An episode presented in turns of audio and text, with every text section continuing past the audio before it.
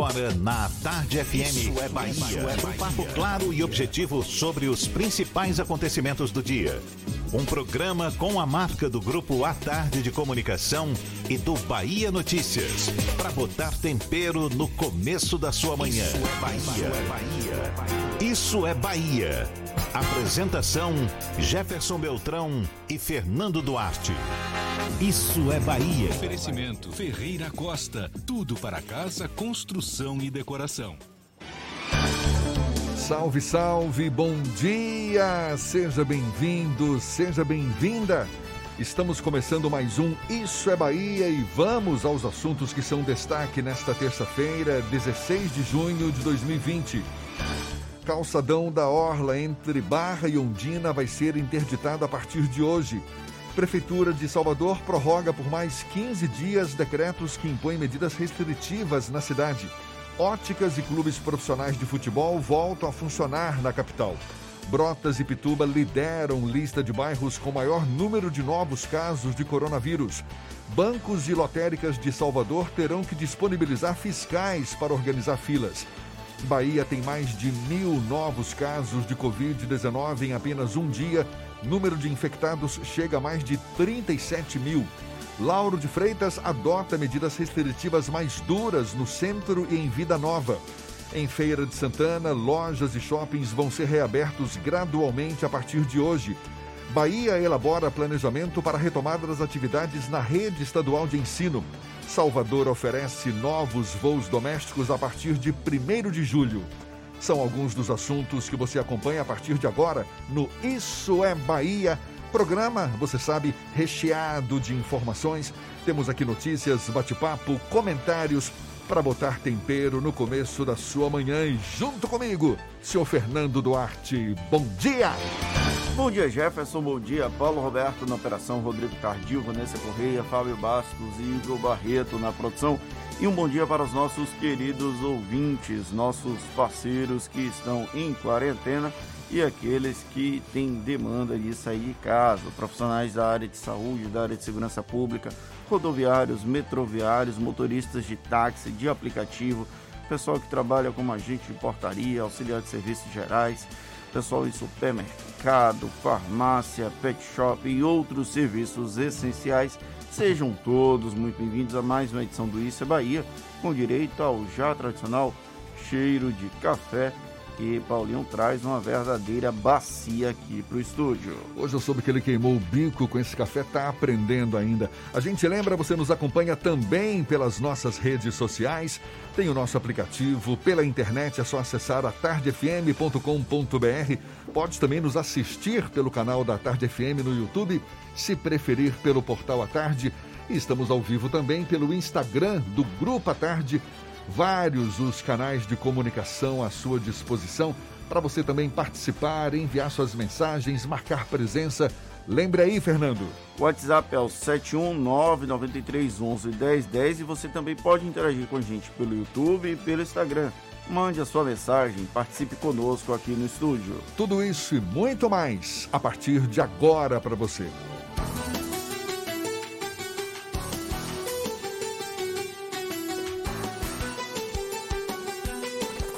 Isso é Bahia. Previsão do tempo. Previsão do tempo. Previsão do tempo. A terça-feira amanheceu com o céu parcialmente encoberto aqui na capital baiana. O sol no meio de nuvens, a temperatura na casa dos 26 graus. Se vai ter chuva ou não, a gente fica sabendo agora com as informações de Ives Macedo. Seja bem-vindo. Bom dia, Ives. Olá, muito bom dia para você, Jefferson. Bom dia, Fernando Duarte, Paulinho. Bom dia para você na sintonia e nossa companhia aqui no programa Isso é Bahia da Tarde FM. Olha, Jefferson, a circulação dos ventos vai favorecer a formação de nuvens de chuva sobre Salvador e região metropolitana nesta terça-feira. A previsão para hoje é de sol entre muitas nuvens, principalmente durante a manhã e a tarde, com períodos de nublado e chuva a qualquer hora do dia. A temperatura mínima deve ficar em 23 e a máxima em 28 graus. Está negativado e quer comprar o seu veículo? Financiamento direto, crédito sem burocracia? Ligue para a Seta Automotores 0800 050 0169 ou acesse setaautomotores.com. É com você, Jefferson. Daqui a pouco eu volto com a previsão do tempo para o interior do estado. Até já, Ives, 7 e 7 na Tarde FM. Isso é Bahia. A falta de comprometimento com o distanciamento social tem obrigado governos e prefeituras a adotarem medidas mais restritivas aqui na Bahia. Em Salvador, o prefeito Assemi Neto confirmou a interdição por sete dias do calçadão da Orla, ali entre o Porto da Barra e o bairro de Ondina. Isso depois de um vídeo com dezenas de pessoas no Farol da Barra viralizar no último domingo. Com esse, digamos, isolamento à brasileira, a tutoria estatal é cada vez mais necessária, uma vez que, mesmo com proibições, há descumprimento sucessivo das recomendações de isolamento social. Esse crescente essa crescente demanda por tutela dos governos é tema do comentário político de Fernando Duarte. Isso é Bahia. Política. A Tarde FM. A pirâmide etária brasileira mostra há algum tempo que a população está envelhecendo, o que não significa que exista um aumento da maturidade. Em uma visão bem simplista, essa demanda por tutoria explica as razões pelas quais tendemos a esperar tanto uma ação do Estado. É essa ideia que eu tento me amparar para quando eu observo que a Prefeitura de Salvador foi obrigada a interditar o trecho da orla entre o Porto da Barra e o bairro de Ondina para evitar a aglomeração de pessoas. As imagens do último domingo são assustadoras algumas centenas de pessoas tocam a vida como se nada tivesse acontecendo, como se a pandemia do novo coronavírus fosse algo distante e inalcançável. Parte disso é por conta dos números ainda não serem nomes para uma parte expressiva da população. Enquanto Fulano e Beltrano seguirem sendo anônimos, as mortes pela Covid-19 não assustarão o problema é que, mesmo diante da iminência do pico de contaminação e do colapso do sistema de saúde, dificilmente esse distanciamento deve permanecer o distanciamento da situação, não o distanciamento social. O mesmo acontece no interior da Bahia. Ainda que as medidas restritivas sigam implantadas, um grande número de cidades convive com aglomerações em áreas comerciais, nas proximidades de bancos ou com reflexos do conforto de quem não se preocupa com a doença. O coronavírus segue como um inimigo invisível e implacável, até aqui incontrolável. As autoridades públicas tentam coibir a disseminação dele e imploram para que a população contribua. Ainda assim, vê-se um espírito de desobediência civil que só deveria acontecer quando direitos são cerceados. Não é o caso, por mais que alguns desequilibrados insistam que o distanciamento social se enquadra como perda de direitos. Sem a consciência da população, restam poucas alternativas aos gestores a não ser endurecer as restrições. Depois de alguns meses com o isolamento à brasileira, aquele que existiu sem nunca acontecer, se houver a necessidade de um lockdown para evitar que as mortes cresçam de maneira assustadora, é bom que cada um pegue o seu banquinho e saia de mansinho para dentro de casa. Ou então, vamos aguardar que um conhecido seja atingido pela doença. A tutela estatal, nesse caso, passou a ser extremamente relevante. Quem diria, não é mesmo? Enquanto a gente anunciava a interdição da Orla, nesse trecho aí da Barra até Ondina, a interdição já começava a ocorrer. Ela estava prevista para começar às 7 horas da manhã, portanto, já está interditada essa orla de, do Farol da Barra até Ondina. Isso por um prazo de sete dias, conforme a gente já falou, e que pode ser prorrogado. O anúncio foi feito ontem pelo prefeito Assemi Neto, numa decisão que teve a participação da Guarda Civil Municipal, Secretaria Municipal de Manutenção, Polícia Militar da Bahia, e exatamente para conter, para evitar cenas como essas que a gente acompanhou pelas redes sociais, aglomeração, como, portanto, surpreenderam, não é? Muita gente aí ali no farol da Barra, gente circulando como se nada tivesse acontecendo. Essa medida apenas para moradores da região poderão acessar o perímetro interditado, além de quem precisar acessar o Hospital Espanhol, que está sendo utilizado pelo governo do estado como unidade de emergência contra a Covid-19. Esse percurso da Orla da Barra a Ondina vai ter 14 bloqueios físicos do calçadão, além de outros dois na altura do farol da Barra. Esse isolamento está sendo feito com gradis, cercas, tapumes, assim como com a implantação de placas informativas. Portanto, desde as 7 horas de hoje, interditado ali o calçadão da Orla da Barra a Ondina. Mais informações sobre essa interdição você pode acompanhar no Jornal à Tarde e também no Portal à Tarde com uma cobertura completa sobre o assunto. Agora são 7 e 12 na capital baiana. A Bahia registrou nas últimas 24 horas 1.219 novos casos de Covid-19. O número de mortos por causa da doença em um dia foi de 40.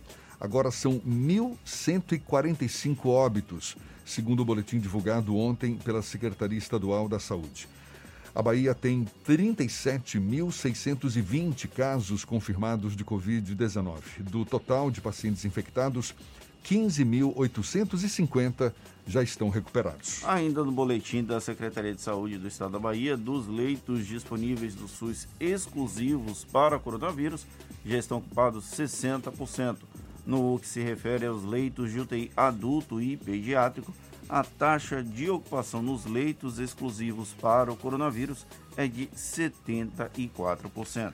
E o Brasil registrou mais 627 mortes por Covid-19 nas últimas 24 horas, isso de acordo com o boletim do Ministério da Saúde. Com isso, chega a 43.959 o número de óbitos pela doença no país. Também foram registrados 20.647 novos casos do novo coronavírus, o que eleva o número de infectados no país para mais de 880 mil. Desse total, mais de 400 mil pessoas estão recuperadas. E os decretos que estabelecem medidas restritivas para ampliar o isolamento social e conter o avanço da Covid-19 aqui em Salvador foram prorrogados até o dia 30 de junho. Com isso, continua valendo até o fim do mês a suspensão das atividades das academias de ginásticas, cinemas, teatros e demais casas de espetáculos e parques infantis, aulas da rede municipal de ensino e das escolas privadas, além da suspensão das atividades dos shopping centers e centros comerciais, com exceção, é claro, dos drive-thrus.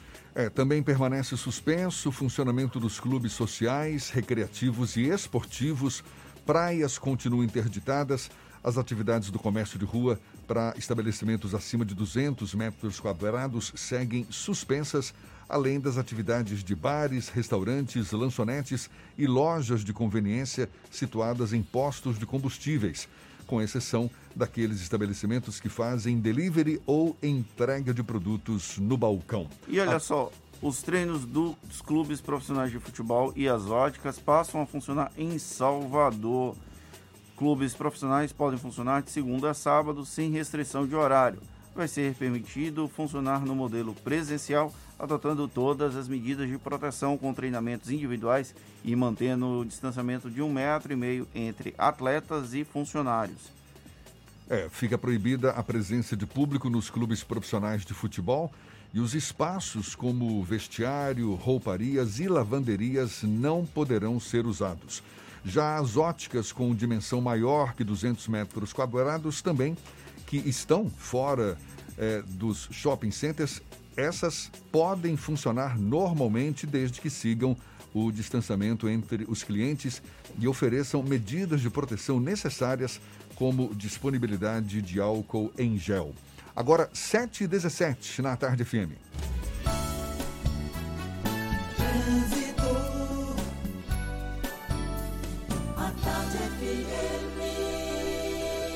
Oferecimento Monobloco, Auto Center de portas abertas com serviço de leva e trás do seu carro. Temos agora notícias com Cláudia Menezes. Bom dia, Cláudia. Muito bom dia para você, Jefferson. Um bom dia para toda a turma do Isso é Bahia. Começo com informação para você que vai passar pela região de Estela Mares. O tráfego de veículos está bloqueado na rua Renato Berbé de Castro, em Estela Mares, por causa das obras do bairro. A interdição inicia na Alameda Cabo Frio e segue até a interseção com a rua Itaeté. O acesso à via estará liberado apenas para moradores desse trecho de restrição, tá? Com isso, o fluxo de veículos será será desviado para as ruas Clóvis, Bevilacqua e Ibitiara, que passam a ser sentido duplo. O motorista que vai para o centro da capital, atenção, deve acessar a rua Itagi, já quem vai no sentido oposto deve seguir pela rua Itaeté. Você conhece a linha cremosa da Veneza? Tem creme de ricota e requeijão nas opções light e tradicional e os queridinhos, cheddar e ervas finas. Veneza, um produto tradicionalmente gostoso. Volto com você, Jefferson. Obrigado, Cláudia. A Tarde FM de carona com quem ouve e gosta.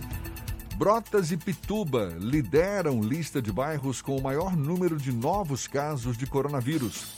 Bairros de Salvador terão ações especiais contra o Aedes aegypti nesta semana. A gente dá os detalhes já já para você. São 7h19 na Tarde FM. Você está ouvindo Isso é Bahia. Cuidar das pessoas nunca foi tão importante. Faça o vestibular de medicina da Unime e realize seu sonho de ser médico. Venha aprender em laboratórios avançados que simulam a realidade para se tornar um profissional bem preparado. E desde o primeiro semestre, você pode participar dos campos de prática, acompanhando o atendimento a pacientes nos postos de saúde do estado. Inscreva-se para a prova até o dia 29 de junho. unime.edu.br Unime, todo dia é dia de acreditar. Madre de Deus contra o coronavírus. O combate à Covid-19 precisa de todos nós. A Prefeitura de Madre de Deus está fazendo a parte dela, ajudando a organizar as filas de bancos com toldos, cadeiras e mantendo o distanciamento necessário. Além de montar barreiras sanitárias 24 horas na entrada da cidade. Faça a sua parte, lave sempre as mãos e fique em casa. Se precisar sair, use a máscara. Prefeitura de Madre de Deus. Novo governo, mais humanidade. Monobloco, o pneu mais barato da Bahia. 0800 111 70 80 e a hora certa. Agora, 7h20, a Tarde FM, quem ouve gosta. Você sabia que na Monobloco toda a energia elétrica utilizada para consertar o seu carro é captada de placas solares? E que o óleo trocado do seu carro vai para reciclagem para ser refinado novamente? E que na Monobloco os pneus velhos deixados pelos clientes podem virar chachim, cadeira e até asfalto? Não sabia? Então se ligue. Monobloco faz tudo de mecânica e tem o pneu mais barato da Bahia. Água de Meninos, Lauro de Freitas e Abrantes. 0800 111 7080. Voltamos a apresentar Isso é Bahia. Um papo claro e objetivo sobre os acontecimentos mais importantes do dia. Agora, 7h21 e temos notícias da redação do portal Bahia Notícias. Nosso parceiro aqui no Isso é Bahia, Lucas Arras, é quem tem as informações. Bom dia, Lucas. Bom dia, Jefferson. Bom dia para quem nos escuta aqui na capital do estado. Olha, a Receita Federal apreendeu 673 quilos de cocaína em uma carga de coquinhos secos no porto de Salvador na tarde de ontem. A droga seria embarcada em um navio para a Europa, agendado para deixar a capital baiana na manhã de hoje. De acordo com a Receita, a droga iria para a Holanda. Lá haveria uma parada intermediária com destino ao Egito. A suspeita é que a droga foi colocada em uma carga lícita, sem o conhecimento dos exportadores e importadores. O, entorpecente foi encaminhado para a Polícia Federal. E o mercado de Paripe em Salvador passou por desinfecção total na tarde de ontem. A medida é evitar a proliferação do novo coronavírus. A ação é promovida pela Secretaria de Desenvolvimento Econômico do Estado em parceria com o Planejamento e o Corpo de Bombeiros. Na higienização é utilizado o hipoclorito de sódio a 1% na área dos boxes internos e externos. Além disso, as entradas, áreas de convivência e estacionamento também são higienizados. Mais dois mercados passarão por esse processo de desinfecção total. São os mercados de Ongujá e Sete Portas. Lembrando que esses estabelecimentos estão abertos, estão abertos, mas funcionam em regime especial, com algumas regras de restrição para evitar o contágio por coronavírus. Eu sou Lucas Arraes, falo direto da redação do Bahia Notícias para o programa Isso é Bahia. É com vocês aí no estúdio. Pelo menos quatro em cada dez diretórios de partidos políticos pelo país não explicaram à Justiça Eleitoral como usaram o dinheiro público recebido nos últimos anos.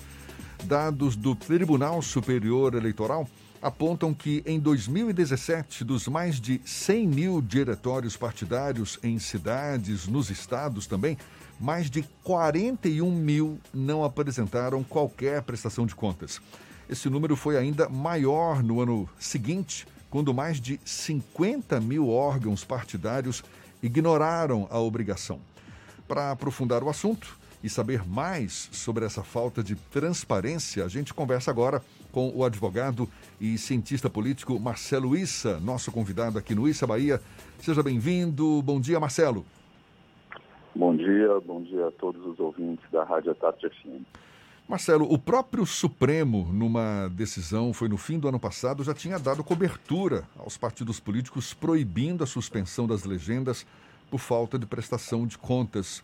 Como fazer para que os partidos políticos e seus diretórios cumpram com essa obrigação que deveria ser o mínimo a fazer, não é? Uma vez que lidam com o dinheiro público. Pois é, essa decisão do fim do ano do Supremo uh, restabeleceu aquilo que a legislação, a lei dos partidos políticos determina, embora o Tribunal Superior Eleitoral tivesse tentado, via resolução, disciplinar a matéria. A lei dos partidos políticos é de 1995 e, desde então, ela vem sofrendo uma série de alterações no Congresso Nacional para sempre torná-la mais ah, flexível, suavizando as sanções, suavizando as obrigações dos partidos políticos e nesse processo nós vimos uma alteração que impede efetivamente a suspensão desses diretórios que deixem de prestar contas ou tenham suas contas reprovadas.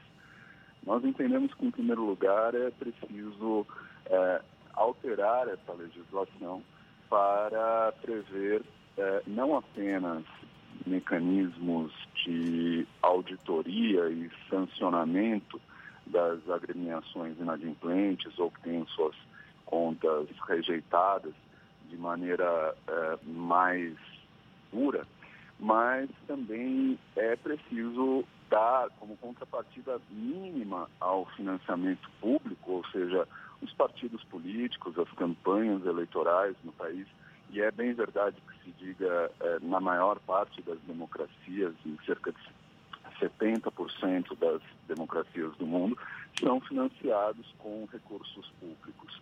Então, é fundamental que haja um choque de transparência, uh, que os partidos efetivamente prestem contas de cada centavo recebido dos recursos dos cidadãos, das cidadãs brasileiras. Uh, essa é a contrapartida mínima que o sistema partidário pode dar pelo recebimento de recursos públicos. Então, uh, nós estamos trabalhando já há alguns anos para uh, justamente aprimorar, aperfeiçoar esses mecanismos de transparência. É, o Tribunal Superior Eleitoral vem avançando nesse sentido.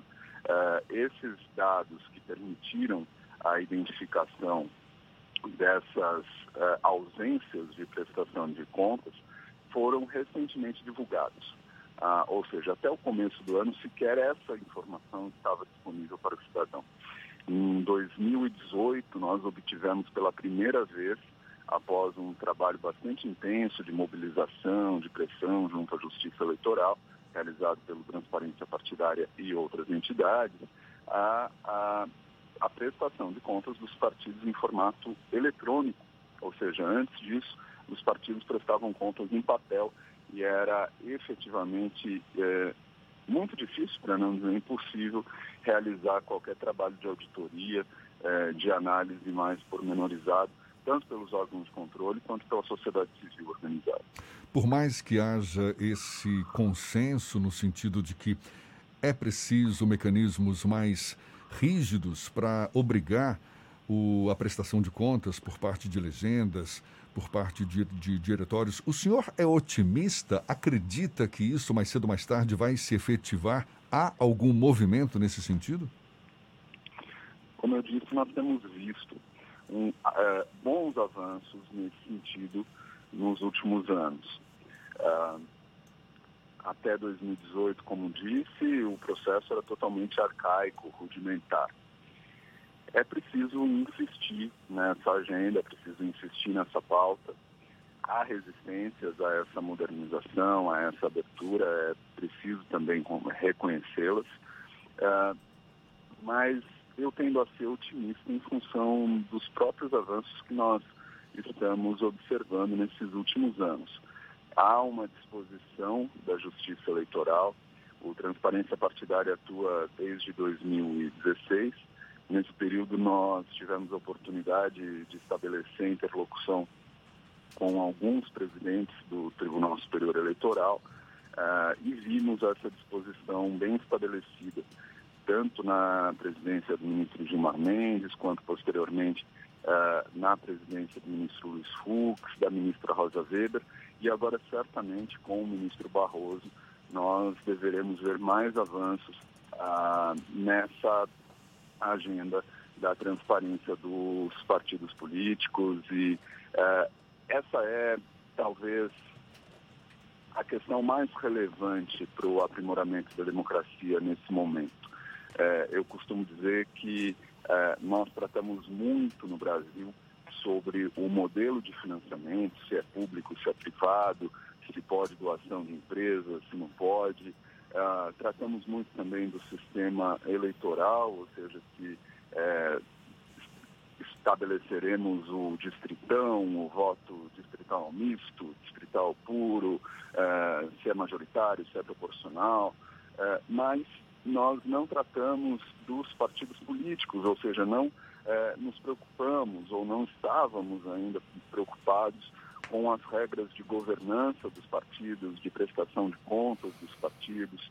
É, um outro dado importante, por exemplo, nós fizemos um levantamento constatando que 75% dos dirigentes partidários no Brasil é, são os mesmos há pelo menos 10 anos. Ou seja, é, a Constituição estabelece que os partidos políticos são guardiões da democracia.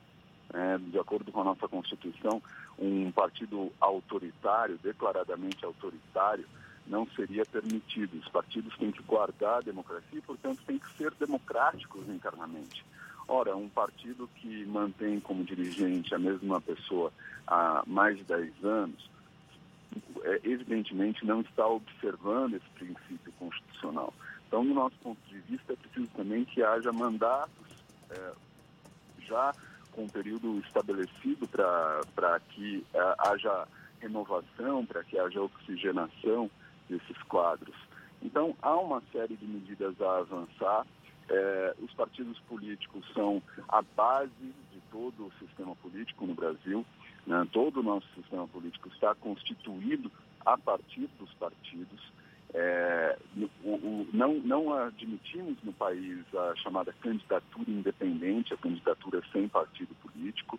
É, há toda uma discussão a respeito é, dessa agenda, inclusive no Supremo Tribunal Federal hoje, Uh, mas o fato é que os partidos são relevantíssimos, são importantes, eu costumo dizer que são inevitáveis, nada mais são do que um agrupamento de pessoas que decidiu incidir politicamente, uh, ainda que nós uh, tivéssemos todos os parlamentares eleitos sem nenhuma vinculação partidária, em pouco tempo nós teríamos a formação é, de blocos ou de grupos ideológicos, seja no parlamento, seja no poder é, executivo, atuando em conjunto.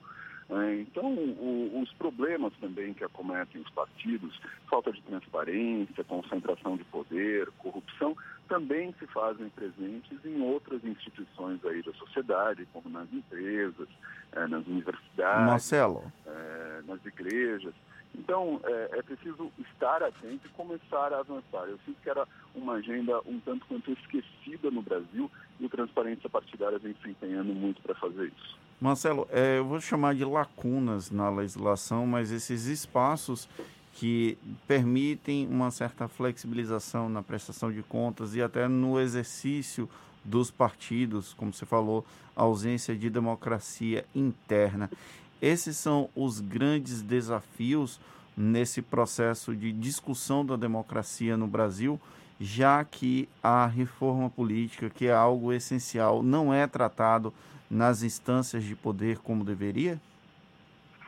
Sem dúvida. E nós vemos um fenômeno que se repete a cada dois anos, quando se é, aproximam as eleições, para ser mais preciso, é, exatamente quando falta um ano das eleições, é, que é um processo de reforma da legislação eleitoral é, e, e, e a, toda a legislação afeta a questão é, do sistema político. Então, a cada dois anos, porque existe a necessidade de que essas alterações sejam feitas com um ano de antecedência em relação às eleições, e, e pasme, nós nunca realizamos duas eleições com as mesmas regras. Então nós não conseguimos sequer avaliar se as nossas regras são boas ou não. É, então esse fenômeno é, se repete a cada dois anos e entram na pauta da, dessas discussões apenas, como eu disse, essas questões referentes ao sistema eleitoral, de contabilização de votos, etc. E sistema de financiamento também ultimamente tem entrado nessa agenda. É, e nós não atentamos, né, não existe esse debate estabelecido, seja na opinião pública, seja no Congresso Nacional, sobre a governança dos partidos políticos, sobre as regras de transparência, de prestação de contas, de combate à corrupção dentro dos partidos políticos, embora os partidos apareçam aí sempre é, em todos esses escândalos noticiados nos últimos anos como é, instrumentos, veículos para todos esses esquemas. Então, é, o nosso esforço também consiste muito em trazer luz para essa questão. É preciso que nas, nos próximos debates referentes à reforma política, nós também é, tratemos da legislação partidária, da nossa lei dos partidos políticos, que, como disse, é de 95 e desde então vem sendo cada vez mais suavizada, cada vez mais é, flexibilizada para é, funcionar de maneira condescendente com interesses que não são exatamente é, os mais é, condizentes com a vontade da sociedade.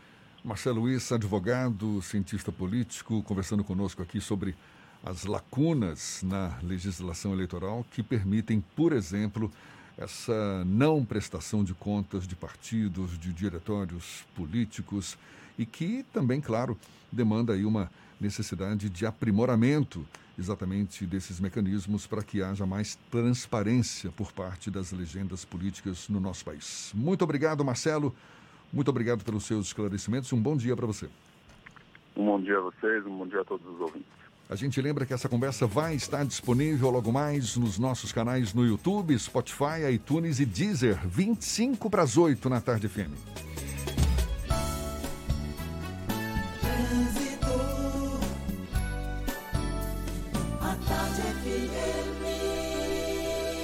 Oferecimento Monobloco, Auto Center de portas abertas com serviço de leva e trás do seu carro.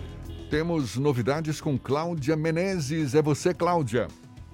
de volta, Jefferson, com mais informações. A Avenida Barros Reis segue aí com pontos de intensidade.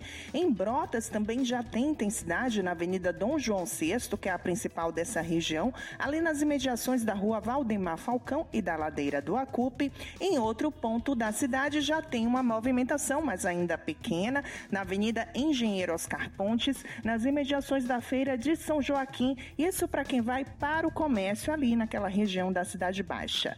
Dica do dia NexGard. O coça-coça do seu cachorro está mais frequente? A solução é NexGard, o tablete mastigável sabor carne que protege o seu cão por 30 dias contra pulgas e carrapatos. Volto com você, Jefferson. Obrigado, Cláudia. A Tarde FM de carona com quem ouve e gosta. Via de Estela Mares é interditada para obras de requalificação. E olha só, bancos e lotéricas de Salvador terão que disponibilizar fiscais para organizar filas. A gente dá os detalhes já já para você. 22 para as 8 agora na Tarde FM. Você está ouvindo Isso é Bahia. Bote a máscara! Bote a máscara!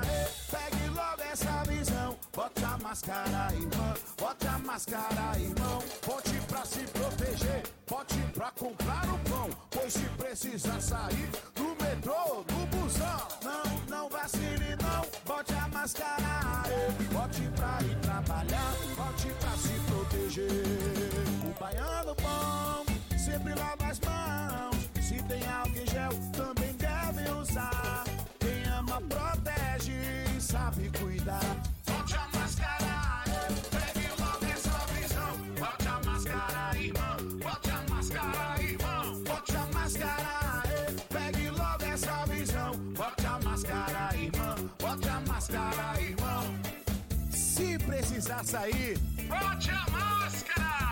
Bahia contra o coronavírus. Governo do Estado. Você sabia que na Monobloco os pneus velhos deixados pelos clientes podem virar chachim, cadeira e até asfalto? E que a Monobloco apoia o esporte amador e a cultura? E que também na Monobloco uma parte do lucro do serviço do seu carro você pode direcionar para algumas instituições beneficentes?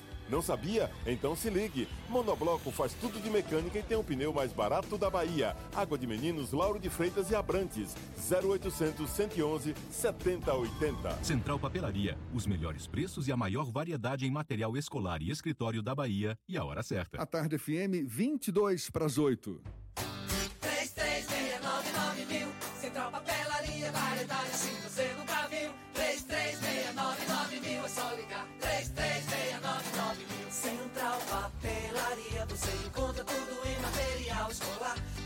seu escritório, variedade fácil de estacionar. 3369 Ligue 3369 mil, a maior variedade em material escolar e de escritório. Central Papelaria Lauro de Freitas. 3369 mil. Voltamos a apresentar Isso é Bahia. Um papo claro e objetivo sobre os acontecimentos mais importantes do dia. Já já tem as dicas da Marcita para você curtir melhor essa terça-feira. Primeiro vamos à redação do Portal à Tarde. Thaís Seixas tem novidades para gente. Bom dia, Thaís. Oi, Jefferson, bom dia. Bom dia, Fernando, e aos nossos ouvintes do Isso é Bahia. Está prorrogada até o fim de julho a proibição do porte de energia elétrica dos consumidores inadimplentes residenciais, urbanos e rurais. A medida com validade de 90 dias foi aprovada no fim de março pela A gente perdeu o contato com Thaís. Vamos ver se a gente retoma. Enquanto isso, os bairros de Brotas e Pituba, que já passaram por medidas mais duras de restrição nos últimos meses, ainda são os que mais preocupam a prefeitura em relação aos novos casos de Covid-19 nos últimos 30 dias. O prefeito Assemineto apresentou uma tabela que mostra o crescimento da doença nas duas regiões.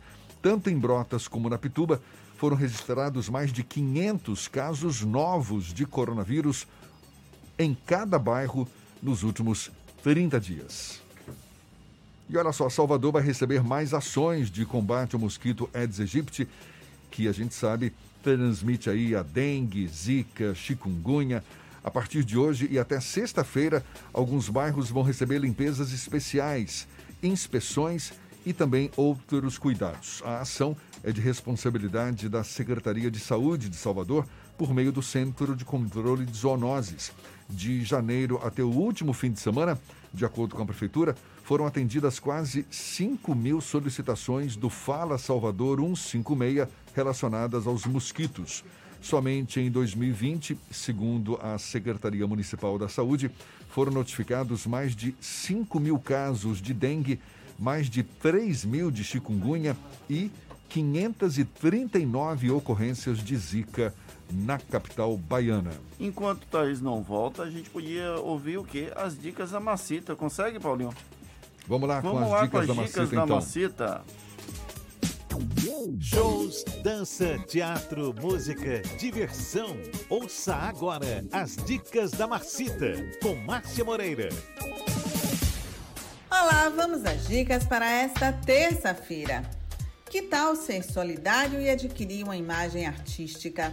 150 fotógrafos e artistas baianos acabam de lançar a campanha 150 Fotos pela Bahia, em que cada participante cedeu uma imagem para ser vendida por 150 reais.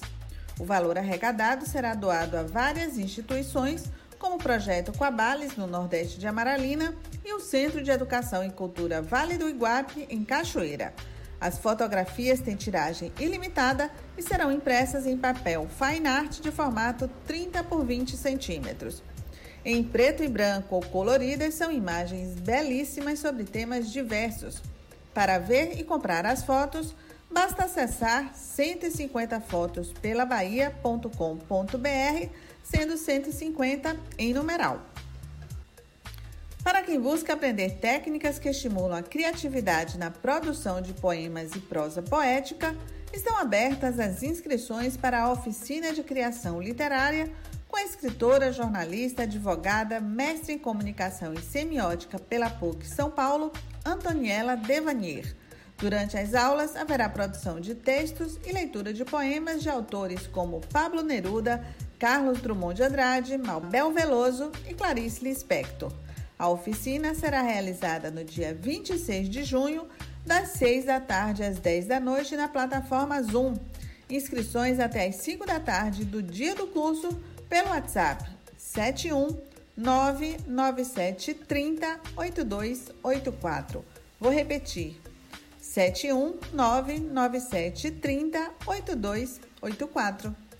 Mais dicas para curtir de casa no meu Instagram, Dicas da Marcita. Beijos e fique em casa. Isso é Bahia. Apresentação: Jefferson Beltrão e Fernando Duarte. A Tarde FM. Quem ouve, gosta. A gente volta a falar com Thaís Seixas. Retomamos o contato com Thaís do Portal à Tarde. Tudo certo por aí, Thaís? Oi, Jefferson, agora sim, tudo certo. Vamos lá, os destaques do Portal à Tarde. Está prorrogada até o fim de julho a proibição do corte de energia elétrica dos consumidores inadimplentes residenciais, urbanos e rurais. A medida com validade de 90 dias foi aprovada no fim de março pela Agência Nacional de Energia Elétrica, a ANEEL, abrangendo ainda os serviços considerados essenciais no enfrentamento à pandemia. Com a prorrogação anunciada ontem, a proibição no corte de energia fica em vigor até o dia 31 de julho. Também foi ampliado o prazo que autoriza as distribuidoras de energia a suspender o atendimento presencial e da entrega da fatura mensal impressa no endereço dos consumidores, substituindo pela fatura eletrônica. E o Bloco Afro e Leaie realiza um ato em homenagem a George Floyd, ex-segurança negro que foi morto por um policial nos Estados Unidos. A homenagem foi feita ontem na Cinzela do Barro Preto, no Curuzu, e contou ainda com a participação do Fórum de Entidades Negras da Bahia e do Movimento Negro Unificado. Segundo o presidente do ILE, Antônio Carlos Vovô, a atividade integra os manifestos contra o racismo realizados em diversas partes do mundo. Essas e outras notícias estão no portal atardeatarde.com.br. Volto com você, Jefferson. Valeu, Thaís. E olha, atenção você que trafega pela região de Estela Mares, aqui na capital baiana. A circulação de veículos sofreu alterações para a realização de obras de requalificação. O tráfego de veículos foi bloqueado na rua Renato Berbert de Castro e, segundo a Trans Salvador, a interdição deve durar três meses. O bloqueio se estende da Alameda Cabo Frio até a interseção com a rua Itaetê. Apenas moradores podem acessar esse trecho que está interditado. O fluxo de veículos foi desviado para as ruas Clóvis Bevilacqua e Ibitiara, que passam a ter provisoriamente sentido duplo. O motorista que chegar pelo sentido centro deve acessar a rua Itagi para chegar a Ibitiara. E quem chega pelo sentido oposto deve seguir pela rua Itaitê. E a partir da próxima sexta-feira, as lotéricas e as instituições bancárias da cidade, com exceção da Caixa Econômica Federal, vão ter que disponibilizar fiscais para organizar as filas, principalmente na parte externa das agências. A medida foi anunciada pelo prefeito Assemineto.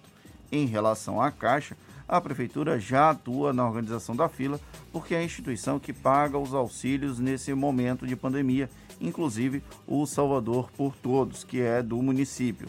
A medida vai ser fiscalizada pela SEDU, a Secretaria Municipal de Desenvolvimento e Urbanismo. Com a suspensão do atendimento presencial por causa da pandemia do coronavírus, a Codecom, Diretoria de Ações de Proteção e Defesa do Consumidor da Prefeitura de Salvador, passou a disponibilizar o serviço de cálculo de dívidas pela internet mas a avaliação contempla apenas débitos com financiamento de veículo, empréstimo e plano de saúde, deixando de fora, por exemplo, as dívidas com faturas de cartões de crédito.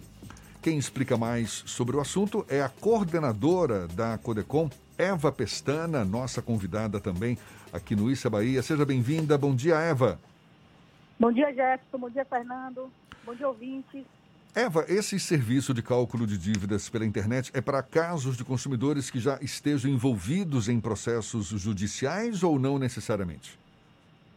Também, também. Né? Nós fazemos é, cálculos revisionais de empréstimos consignados, empréstimos bancários, financiamentos de veículos, planos de saúde e atualizações de débitos.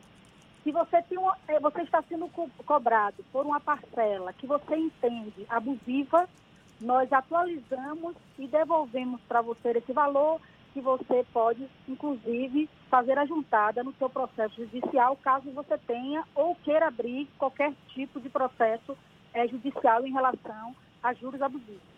Como é que funciona esse serviço, Eva? É via e-mail e em quanto tempo o consumidor recebe esse cálculo? Esse serviço é, está disponível de segunda a sexta, aqui na Codecom via telefone, você pode tirar qualquer dúvida. E além disso, você pode também tirar suas dúvidas através do e-mail nosso, que é codecompms.salvador.ba.gov.br e também você pode tirar todas as suas dúvidas com relação à entrega das documentações, com relação a cálculo de plano de saúde, revisionais de empréstimo consignado através do nosso site, que é o codecomPMS.salvador.ba.gov.br. Vale salientar também que, para os advogados, com relação a cálculo de atualização de sentença, de acórdão, nós também fazemos essas atualizações. O, o advogado pode mandar o e-mail para a gente, faz a juntada de do, toda a documentação, também nós recebemos, analisamos, caso falte alguma documentação, a gente também responde por e-mail, recebendo todas as documentações necessárias, nós fazemos os cálculos e enviamos em 15 dias consecutivos, não são 15 dias úteis, tá? São 15 dias corridos e nós devolvemos. Vale salientar se você tiver com toda a documentação entregue corretamente. O telefone que você fala, disponibilizado pela Codecom, é o 3266-8960. Exatamente. 3266-8960, sim. Estamos funcionando nesse telefone das 9 às 16 horas, ininterruptamente, sem, sem intervalo para a hora de almoço. Eva, nesse período da pandemia é necessário, em algumas situações, a renegociação de dívidas é, o Codecom ela, ele funciona como um intermediário para que esse cálculo que a pessoa demanda seja apresentada às instituições financeiras ou a outras instituições para um caso de renegociação. É basicamente essa a ideia do, processo, do projeto? Exatamente. Hoje, graças a Deus, nosso diretor, Milton Krinker, ele faz questão de enfatizar essa coisa. Hoje, é, a Codecom ela tem um, uma credibilidade com relação ao cálculo em, em frente, frente, ao judiciário. O próprio judiciário, às vezes, manda uma demanda para que nós possamos atualizar o cálculo para um consumidor.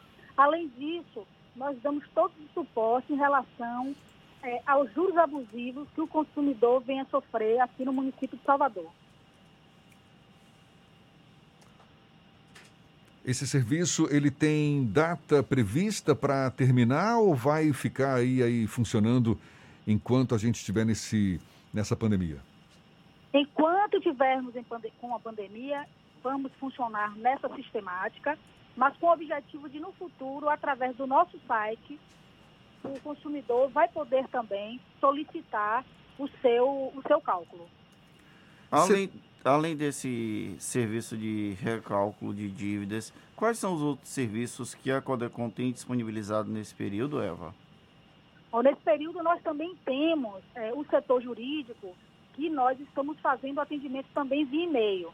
Se você efetuou uma compra, não recebeu o seu produto, é, se você comprou um produto, veio com defeito, se cortaram é, sua internet por algum motivo indevidamente, se a prestação de serviço está sendo, você está recebendo uma prestação de serviço de forma incorreta, nós também, nós também estamos recebendo sua documentação e sua reclamação via e-mail, setor jurídico, e nós estamos agendando já as nossas audiências para o, o mês de, do final de setembro, que se Deus quiser, vamos passar por essa fase difícil do Covid.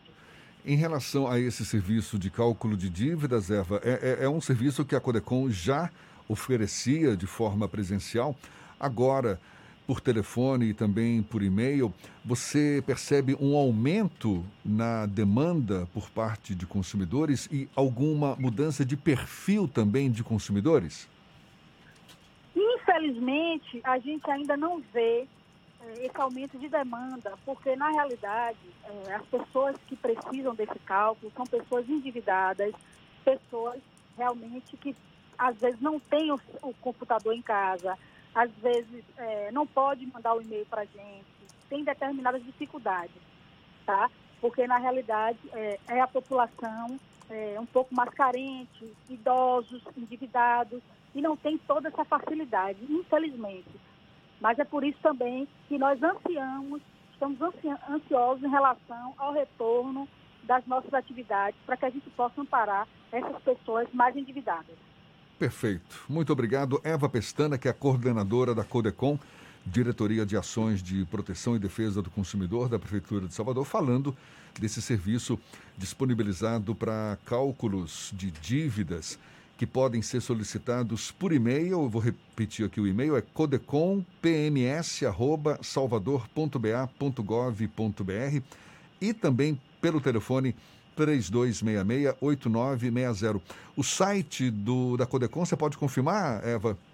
Posso, em codecom.salvador.ba.gov.br. Você clica lá em cálculo, tem um ícone, ícone cálculo, você clica no cálculo, abaixo do cálculo vai aparecer cada, cada forma de cálculo revisional que existe, você seleciona, vê qual a documentação que você necessita.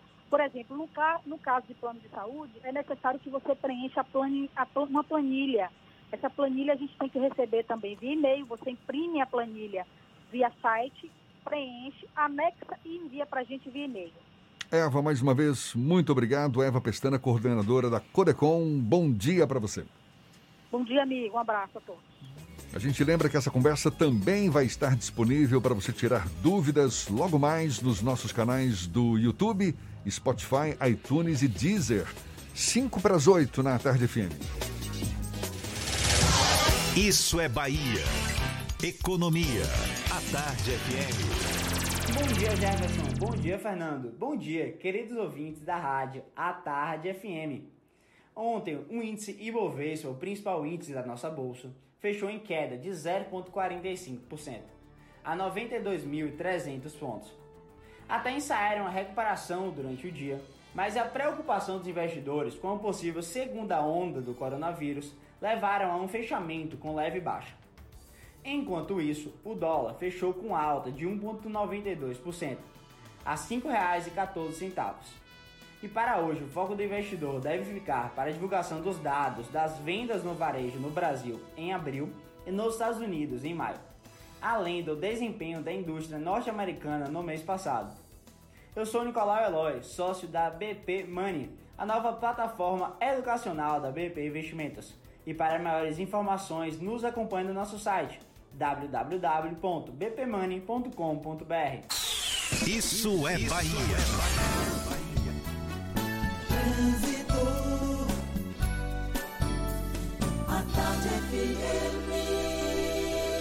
Oferecimento Monobloco, Auto Center de portas abertas com serviço de leva e trás do seu carro. Temos informações novas com Cláudia Menezes. Cláudia. Oi, Jefferson, tô de volta e trago informações de manifestação agora na Avenida Bonocô, sentido centro. Os manifestantes ocupam uma faixa da via e estão depois da última passarela antes da estação de metrô. A Bonocô segue com muita lentidão nesse momento em direção ao centro da capital. Uma alternativa para você que vai sair agora da rótula do abacaxi é seguir pela via expressa.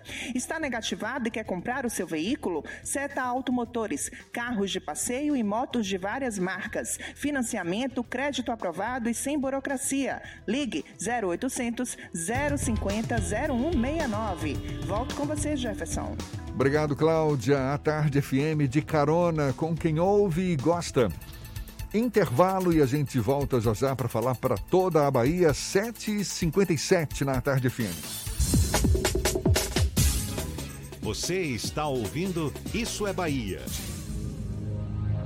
O mundo mudou e para se preparar para o novo, você precisa estudar. Por isso, faça como o Ebert, formado em odontologia pela Unime. Ele contou com professores experientes e conseguiu chegar aonde sempre quis. Vem também para a Unime. Aqui você tem trilhas de carreira, que são conteúdos complementares que o mercado valoriza e bolsas de até 100%. Consulte condições. Faça o vestibular online. unime.edu.br. Unime. Todo dia é dia de acreditar. Assembleia Legislativa da Bahia. Plantão permanente contra o coronavírus. Autorizando o pagamento de auxílio de 500 reais para pessoas com sintomas leves da doença passarem a quarentena em um centro de acolhimento. Debatendo de forma virtual com presidentes de assembleias de outros estados a crise sanitária que o país vive e possíveis ações para diminuir seus efeitos. Juntos, vamos, fazer, fazer valer a nossa força e vencer o coronavírus. coronavírus. ALBA, Assembleia Legislativa da Bahia. O mundo entrou em guerra, uma guerra difícil contra um inimigo invisível e mortal. Mas como baianos que somos, fomos à luta, com ação e união, porque toda a vida importa. Dedicamos muitas UPAs pelo estado ao coronavírus. Separamos hospitais para os atendimentos na capital e no interior.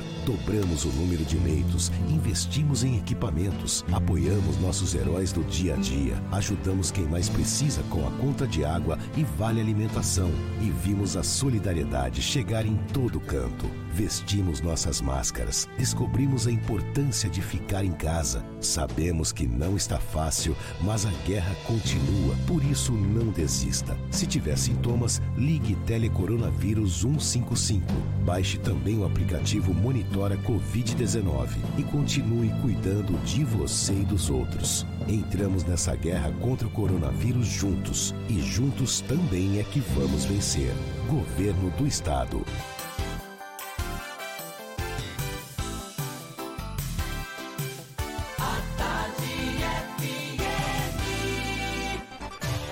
Atenção, emissoras afiliadas à Tarde FM. Em 5 segundos, isso é Bahia para todo o estado.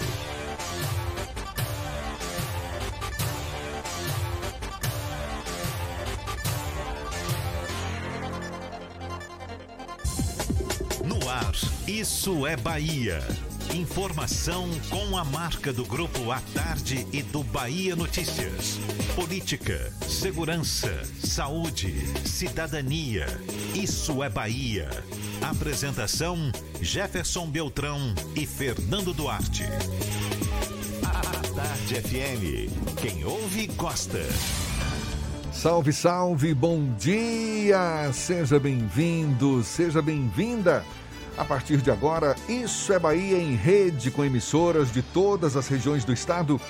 E vamos aos assuntos que são destaque nesta terça-feira, 16 de junho de 2020. Calçadão da Orla entre Barra e Ondina já está interditado, isso a partir de hoje. Prefeitura de Salvador prorroga por mais 15 dias decretos que impõem medidas restritivas na cidade. Óticas e clubes profissionais de futebol voltam a funcionar na capital. Brotas e Pituba lideram lista de bairros com maior número de novos casos de coronavírus. Bancos e lotéricas de Salvador terão que disponibilizar fiscais para organizar filas. Bahia tem mais de mil novos casos de Covid-19 em apenas um dia. Número de infectados chega a mais de 37 mil.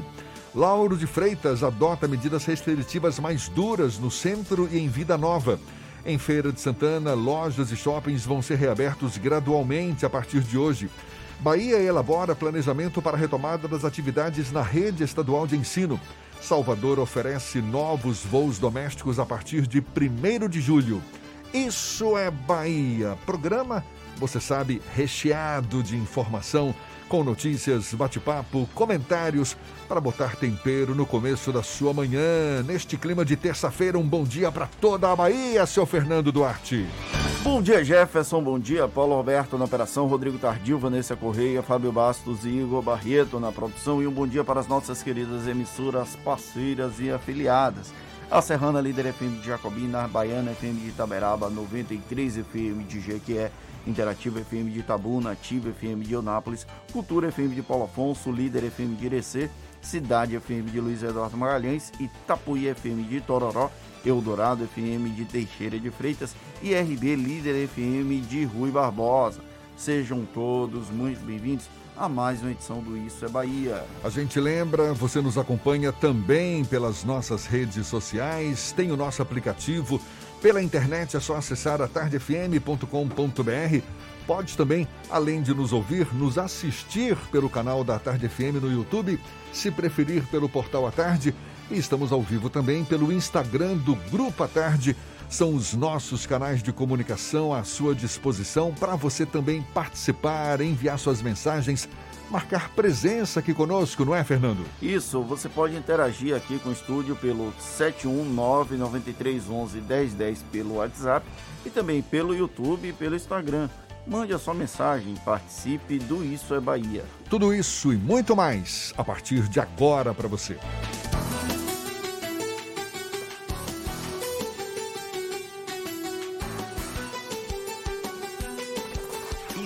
Bahia.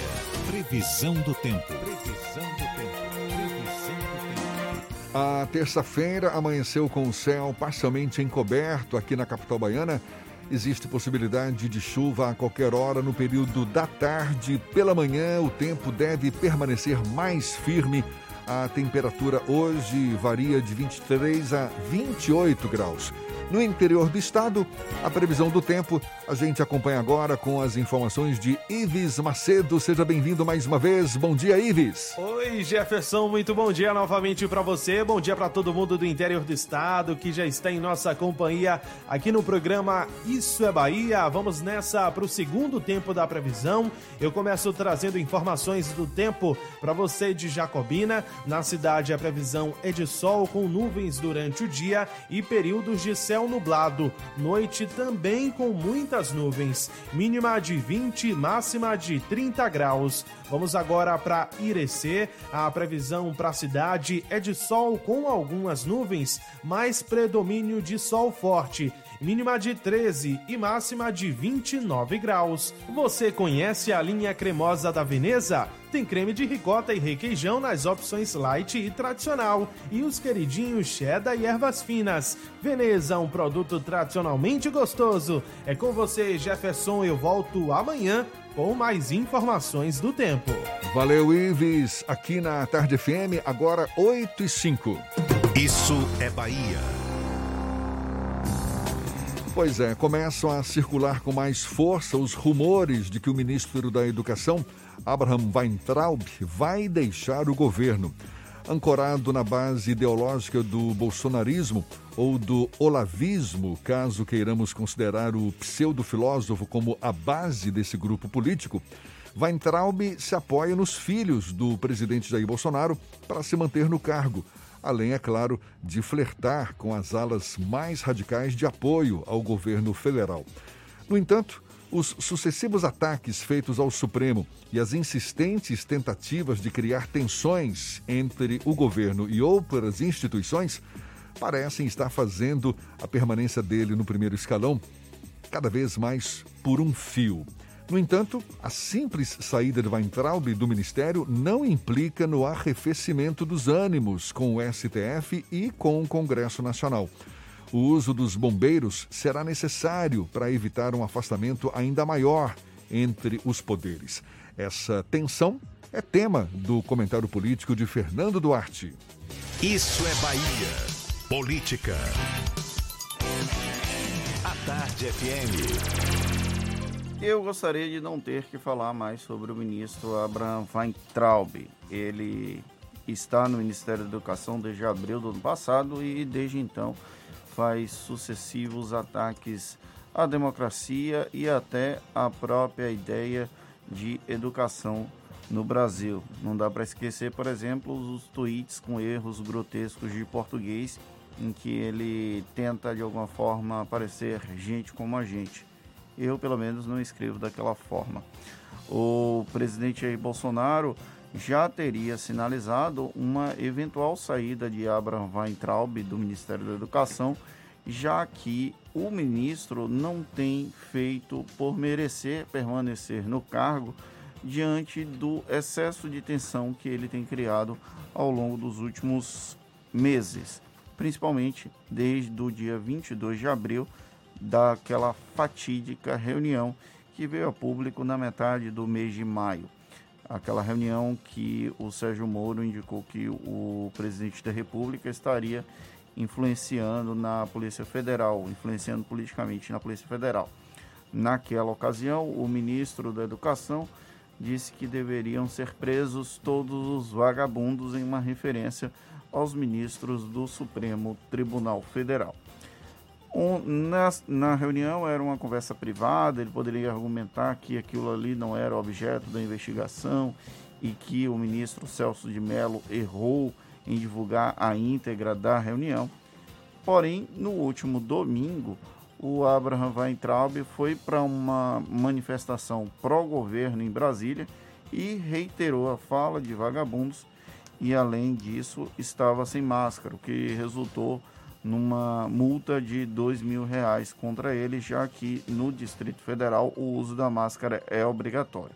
Tem uma questão de dois pesos e duas medidas, eu li agora há pouco até um, um artigo sobre isso, porque Weintraub foi apenas a terceira pessoa a ser multada no Distrito Federal pelo não uso de máscara. Mas é bem emblemático que um ministro da Educação seja multado por descumprir uma legislação o presidente Jair Bolsonaro sempre aparece sem máscara e nunca é multado. Mas o Abraham Weintraub ele perdeu qualquer condição de permanecer no cargo. Ainda assim, por ser parte da base ideológica do bolsonarismo ou do olavismo, né, do pseudo-filósofo Olavo de Carvalho, ele se ancora nessa base para se manter no cargo. Infelizmente, a educação brasileira está entregue na mão de uma pessoa abjeta como o Weintraub, ó, MP da semana, no começo, do final da semana passada, inclusive rendeu muita polêmica, porque a presidência da República previu que o ministro da Educação poderia nomear reitores durante a pandemia, numa interferência na autonomia universitária. E aí o presidente do Congresso Nacional, o Davi Alcolumbre, devolveu a medida provisória, algo que há muito tempo não acontecia.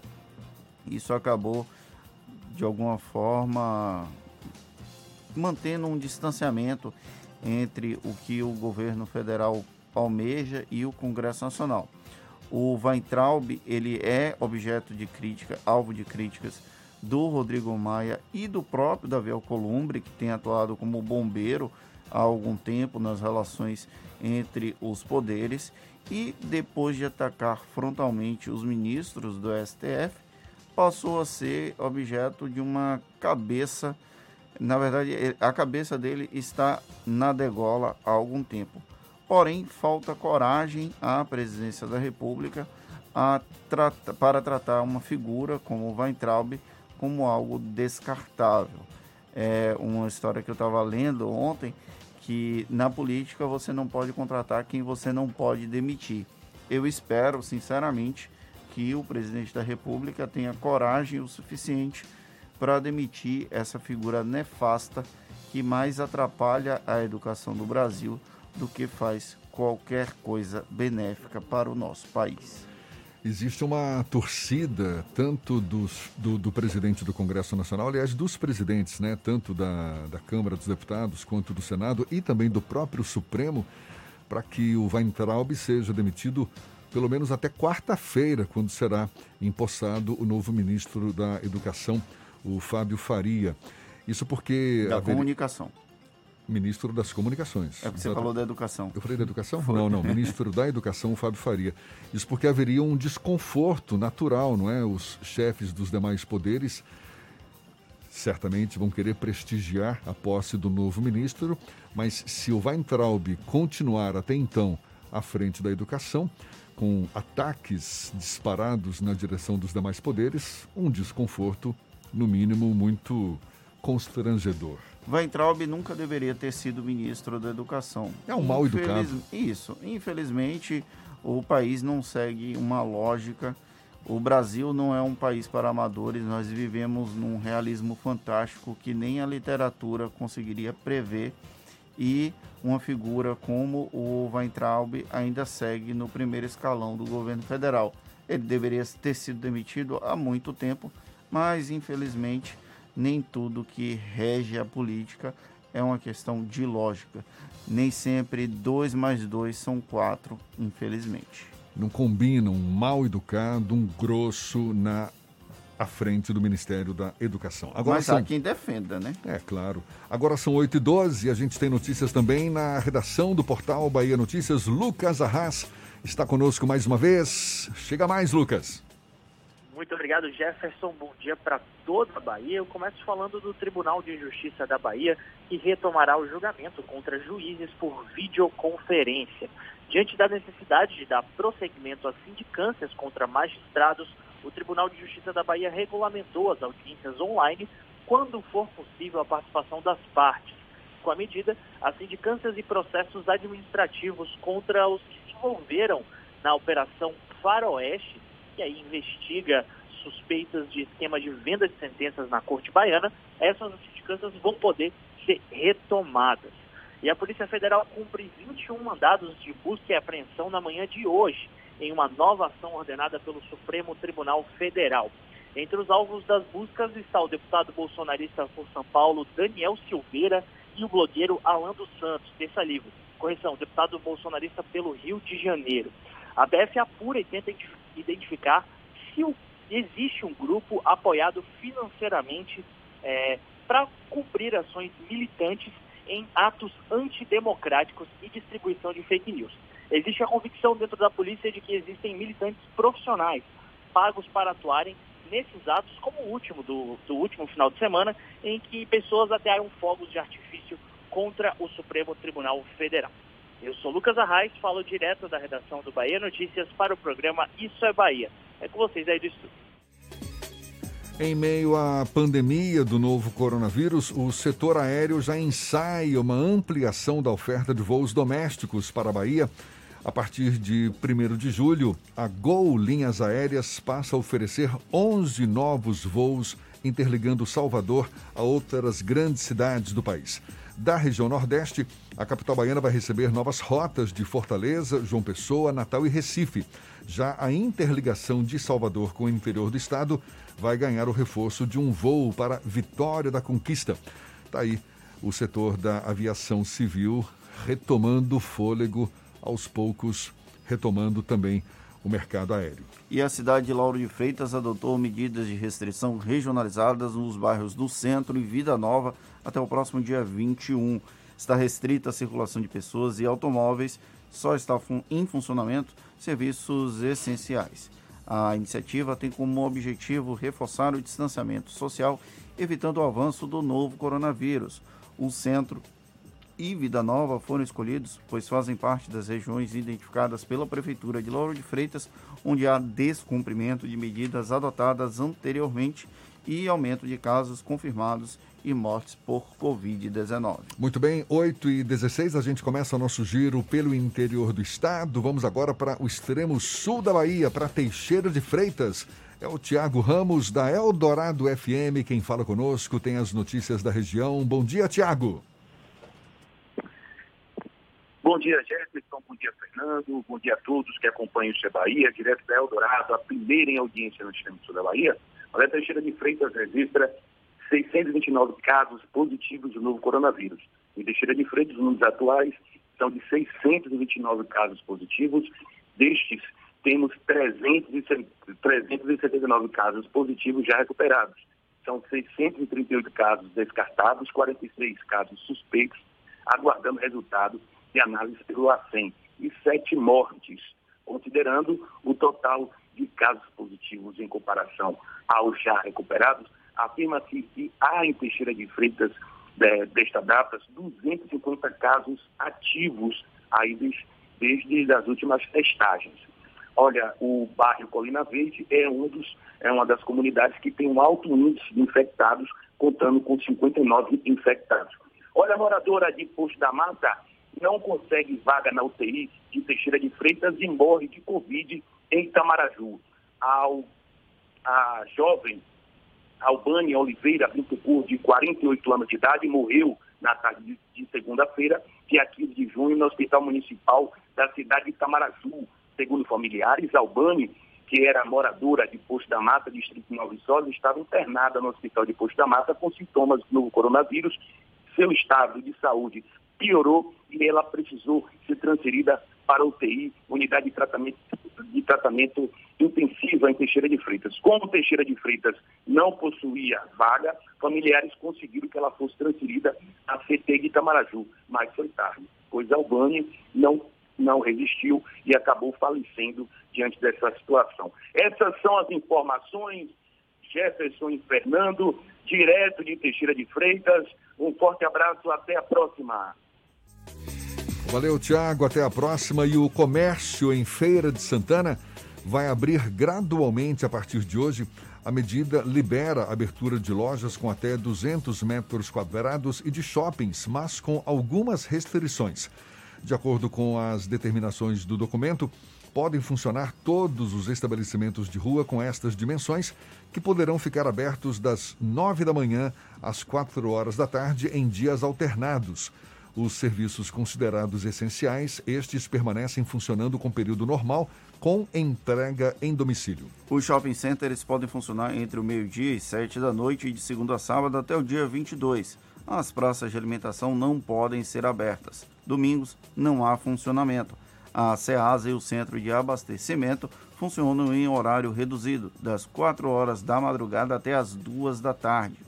O prefeito de Feira de Santana, Colbert Martins, disse que a flexibilização do comércio acontece por conta do número de leitos disponíveis na cidade. Inclusive, a gente convidou o prefeito de Feira de Santana, Colbert Martins, para conversar conosco hoje no Isso é Bahia. Portanto, daqui a pouco deveremos estar conversando com ele. Agora, 8h19, primeiro vamos para Irecê. Sandro Moreno, da Irecê Líder FM, também conversa conosco e tem as notícias da região. Bom dia, Sandro. Bom dia, Jefferson. Bom dia, Fernando. Em Irecê, nesse momento, 20 graus. Hoje amanheceu frio, né? Para quem está no sertão, não está acostumado com essa friagem que amanheceu hoje aqui na nossa cidade. Inclusive, frio e bastante vento. Ô, Jefferson e Fernando, é, homem morre, ele teve o corpo queimado pela companheira. Isso aconteceu no município de Ibititá. Vamos aqui aos fatos como foi que essa situação aconteceu. E um jovem, né? Diego Baraúna Almeida. Esse jovem de 28 anos de idade. Segundo informações preliminares, chegou ao conhecimento da Polícia Militar que dera entrada no posto de saúde a pessoa de Diego Baraúna Almeida, vítima de queimadura. Foram realizadas diligências até o local, onde se confirmou que a queimadura foi em decorrência de sua companheira, motivada por ciúmes. ela teria jogado gasolina na vítima e em seguida ateado fogo, sendo a mesma conduzida para a delegacia de Irecê, onde foi autuada por homicídio doloso tentado. Que a vítima foi encaminhada para o Hospital Geral de Irecê em estado gravíssimo, correndo risco de morte. Que a vítima também foi transferida para o Hospital Geral do Estado e veio a óbito na manhã do dia 13.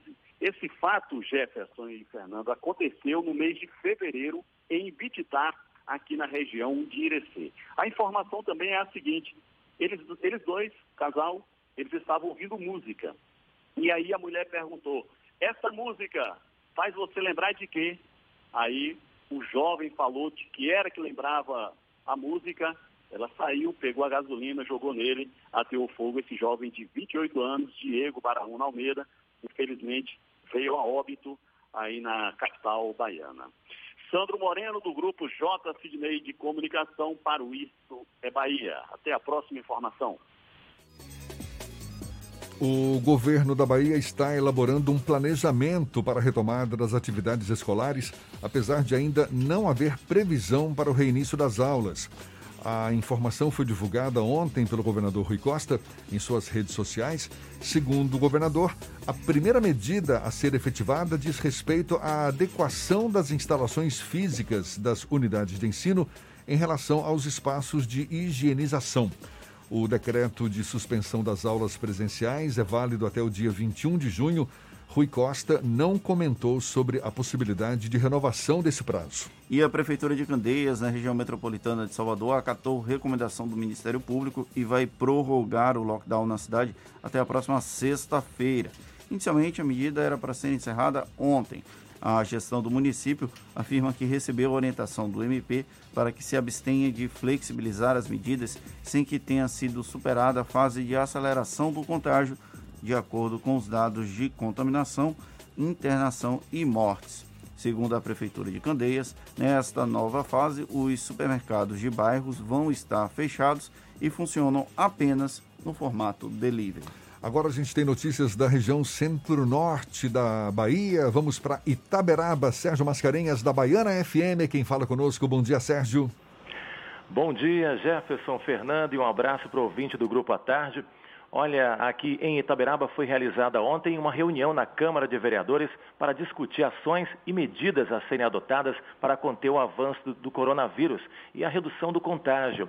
Estiveram presentes alguns vereadores, os secretários de Saúde e da Fazenda do município, os representantes do Ministério Público, da OAB, da CDL, da Polícia Militar e alguns empresários locais.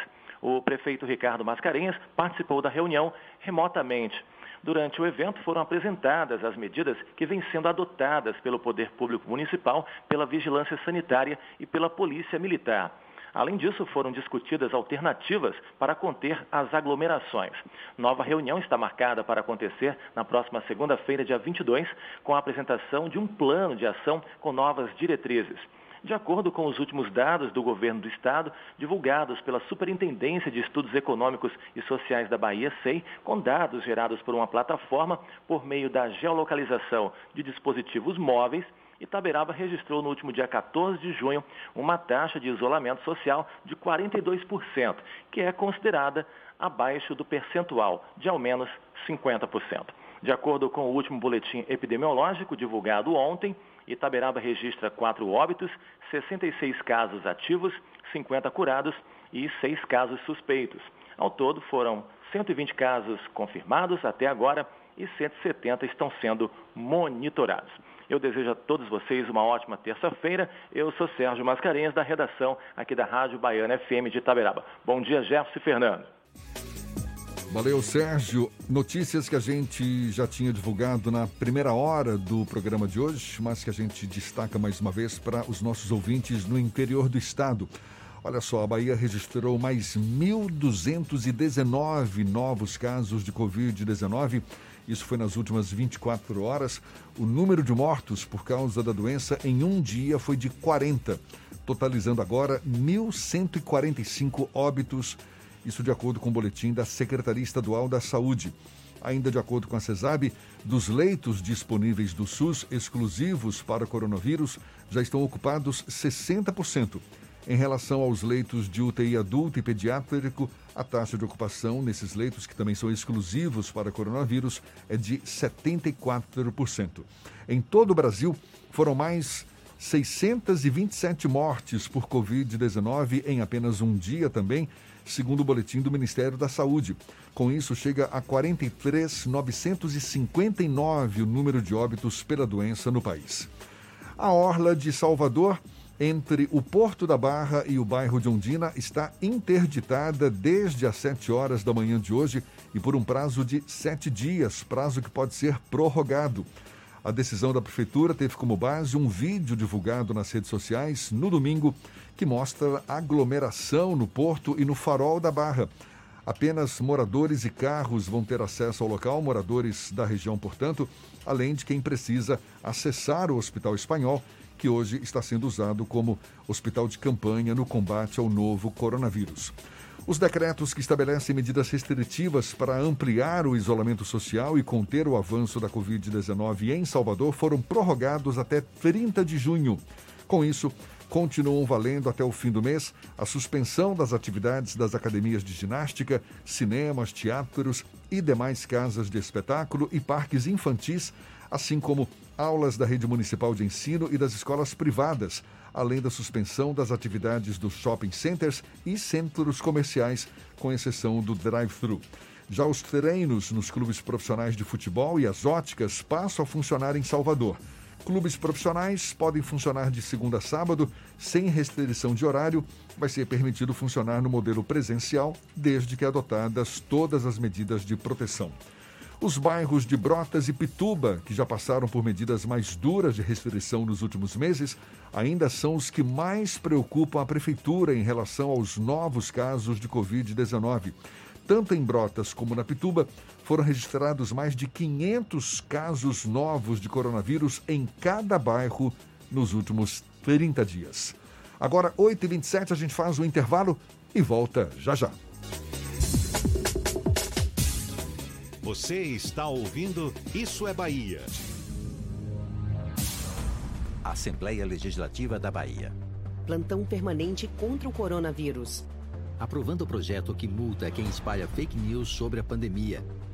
Autorizando auxílio aos profissionais de saúde contaminados na batalha contra o Covid-19.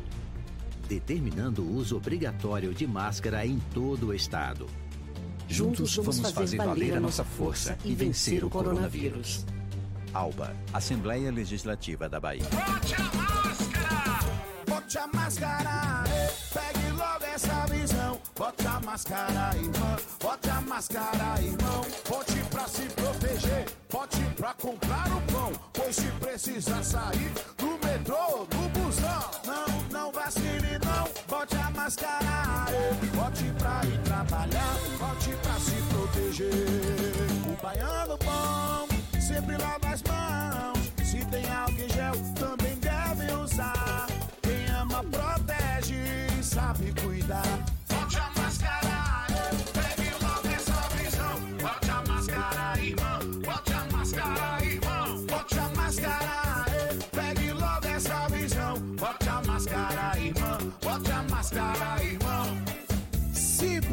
Sair, bote a máscara. É a Bahia contra o coronavírus. Governo do Estado. A tarde FM. Trânsito. A tarde FM. Oferecimento Monobloco, Auto Center de portas abertas com serviço de leva e trás do seu carro. A gente volta a falar com Cláudia Menezes. Tem novidades pra gente, Cláudia? Tô de volta, Jefferson, e tem reflexos de uma manifestação na Avenida Bonocô no sentido centro. Os manifestantes saíram da via agora, mas a Bonocô segue ainda com um pouco de retenção em direção ao centro da capital. O motorista que passar por lá vai ter que reduzir um pouco a velocidade. A suburbana tem lentidão agora no Lobato em direção à calçada, um pouco mais de um quilômetro de lentidão para quem sai de plataforma. E quem sai de Paripe pega a lentidão também na estrada da Base Naval de Aratu para acessar a BR-324. Vamos para outro ponto. Na Cidade Baixa, a movimentação é grande agora na Jequitaia e na Engenheiro Oscar Pontes, nas imediações da feira de São Joaquim, por causa do fluxo de veículos mesmo. Dica do dia NexGuard. O seu cachorro busca bolinha na grama, esconde as coisas na terra, então ele precisa de NexGuard, o tablete mastigável que protege 30 dias contra pulgas e carrapatos. Volto com você, Jefferson. Obrigado, Cláudia. A Tarde FM de carona com quem ouve e gosta.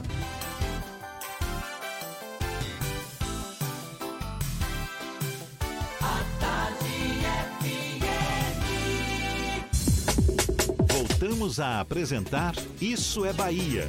Um papo claro e objetivo sobre os acontecimentos mais importantes do dia. A gente lembra que o Grupo à Tarde publica depois de amanhã, quinta-feira, o caderno A Tarde Municípios Especial Todos contra o Coronavírus, que tem como objetivo evidenciar experiências bem-sucedidas no combate à proliferação da doença, experiências que possam ser replicadas ou compartilhadas entre as prefeituras do estado. É um projeto que, além do caderno impresso no Jornal à Tarde, envolve o Jornal Massa, o Portal à Tarde e a À Tarde FM, que nesta semana iniciou uma série de entrevistas com prefeitos do interior baiano, abordando exatamente essa questão. Hoje, no segundo dia da série, nosso convidado é o prefeito de Feira de Santana, Colbert Martins, com quem a gente conversa agora aqui no Issa Bahia. Seja bem-vindo. Bom dia, prefeito. Bom, bom dia, Jefferson. Estou aqui na carona da Tarde FM aqui em Feira. Por favor, Tá né? Aqui, chove, chove, para, chove, para. Mas que alegria poder falar com você, com o Fernando, com os amigos da Tarde FM. Prazer todo nosso, muito obrigado por aceitar o nosso convite. Prefeito, Feira de Santana foi a primeira cidade a ter casos de Covid-19 aqui no estado, chegou a adotar várias medidas de restrição, já flexibilizou essas medidas, depois voltou a endurecer. Agora, no começo da semana, baixou decreto prorrogando as medidas até o dia 22 de junho. Ao mesmo tempo, lojas e shoppings vão ser reabertos gradualmente a partir de hoje. Qual tem sido o critério da Prefeitura para decidir se endurece ou não medidas de contenção ao avanço do coronavírus no município? Hoje, dia 16, 100 dias exatos, hoje 100 dias exatos do primeiro caso de coronavírus na Bahia, no interior do norte e nordeste do Brasil e aqui. Foi aqui exatamente em Feira de Santana. Então nós tomamos as medidas mais fortes para poder fazer a identificação dos casos, os contactantes e no dia 20 de março nós pela primeira vez fizemos uma restrição de, de fechamento de áreas do, do comércio. Em Feira de Santana, toda a indústria funciona, nunca parou de funcionar.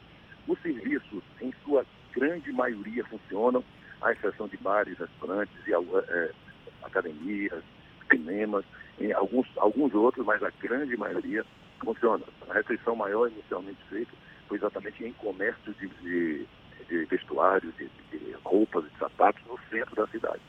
Na, na sequência, nós começamos a fazer uma flexibilização para outras áreas, mas os bairros estavam realmente com, com maior nível de contaminação. Logo em seguida, voltamos a fazer restrições e estamos atuando nos bairros. Essa semana, por exemplo, o bairro do Tomba, nós nem a feira, nem a feira semanal foi feita é, e, e foi paralisado basicamente as atividades desse bairro e continuaremos essa semana a atuar nos bairros de maior incidência. Então, o critério é a incidência né, de, casos. Segundo, a, a, quando a gente é, é, flexibiliza é quando tem leitos suficientes. É, e, e, nós não temos ainda o suficiente, mas a Prefeitura inaugurou, a semana passada, oito dias atrás, o nosso hospital de campanha, e hoje está funcionando com 60% da sua capacidade. E vamos, é, vamos ter a capacidade completa do, do hospital esta semana, então nós temos uma segurança de termos mais leitos de retaguarda.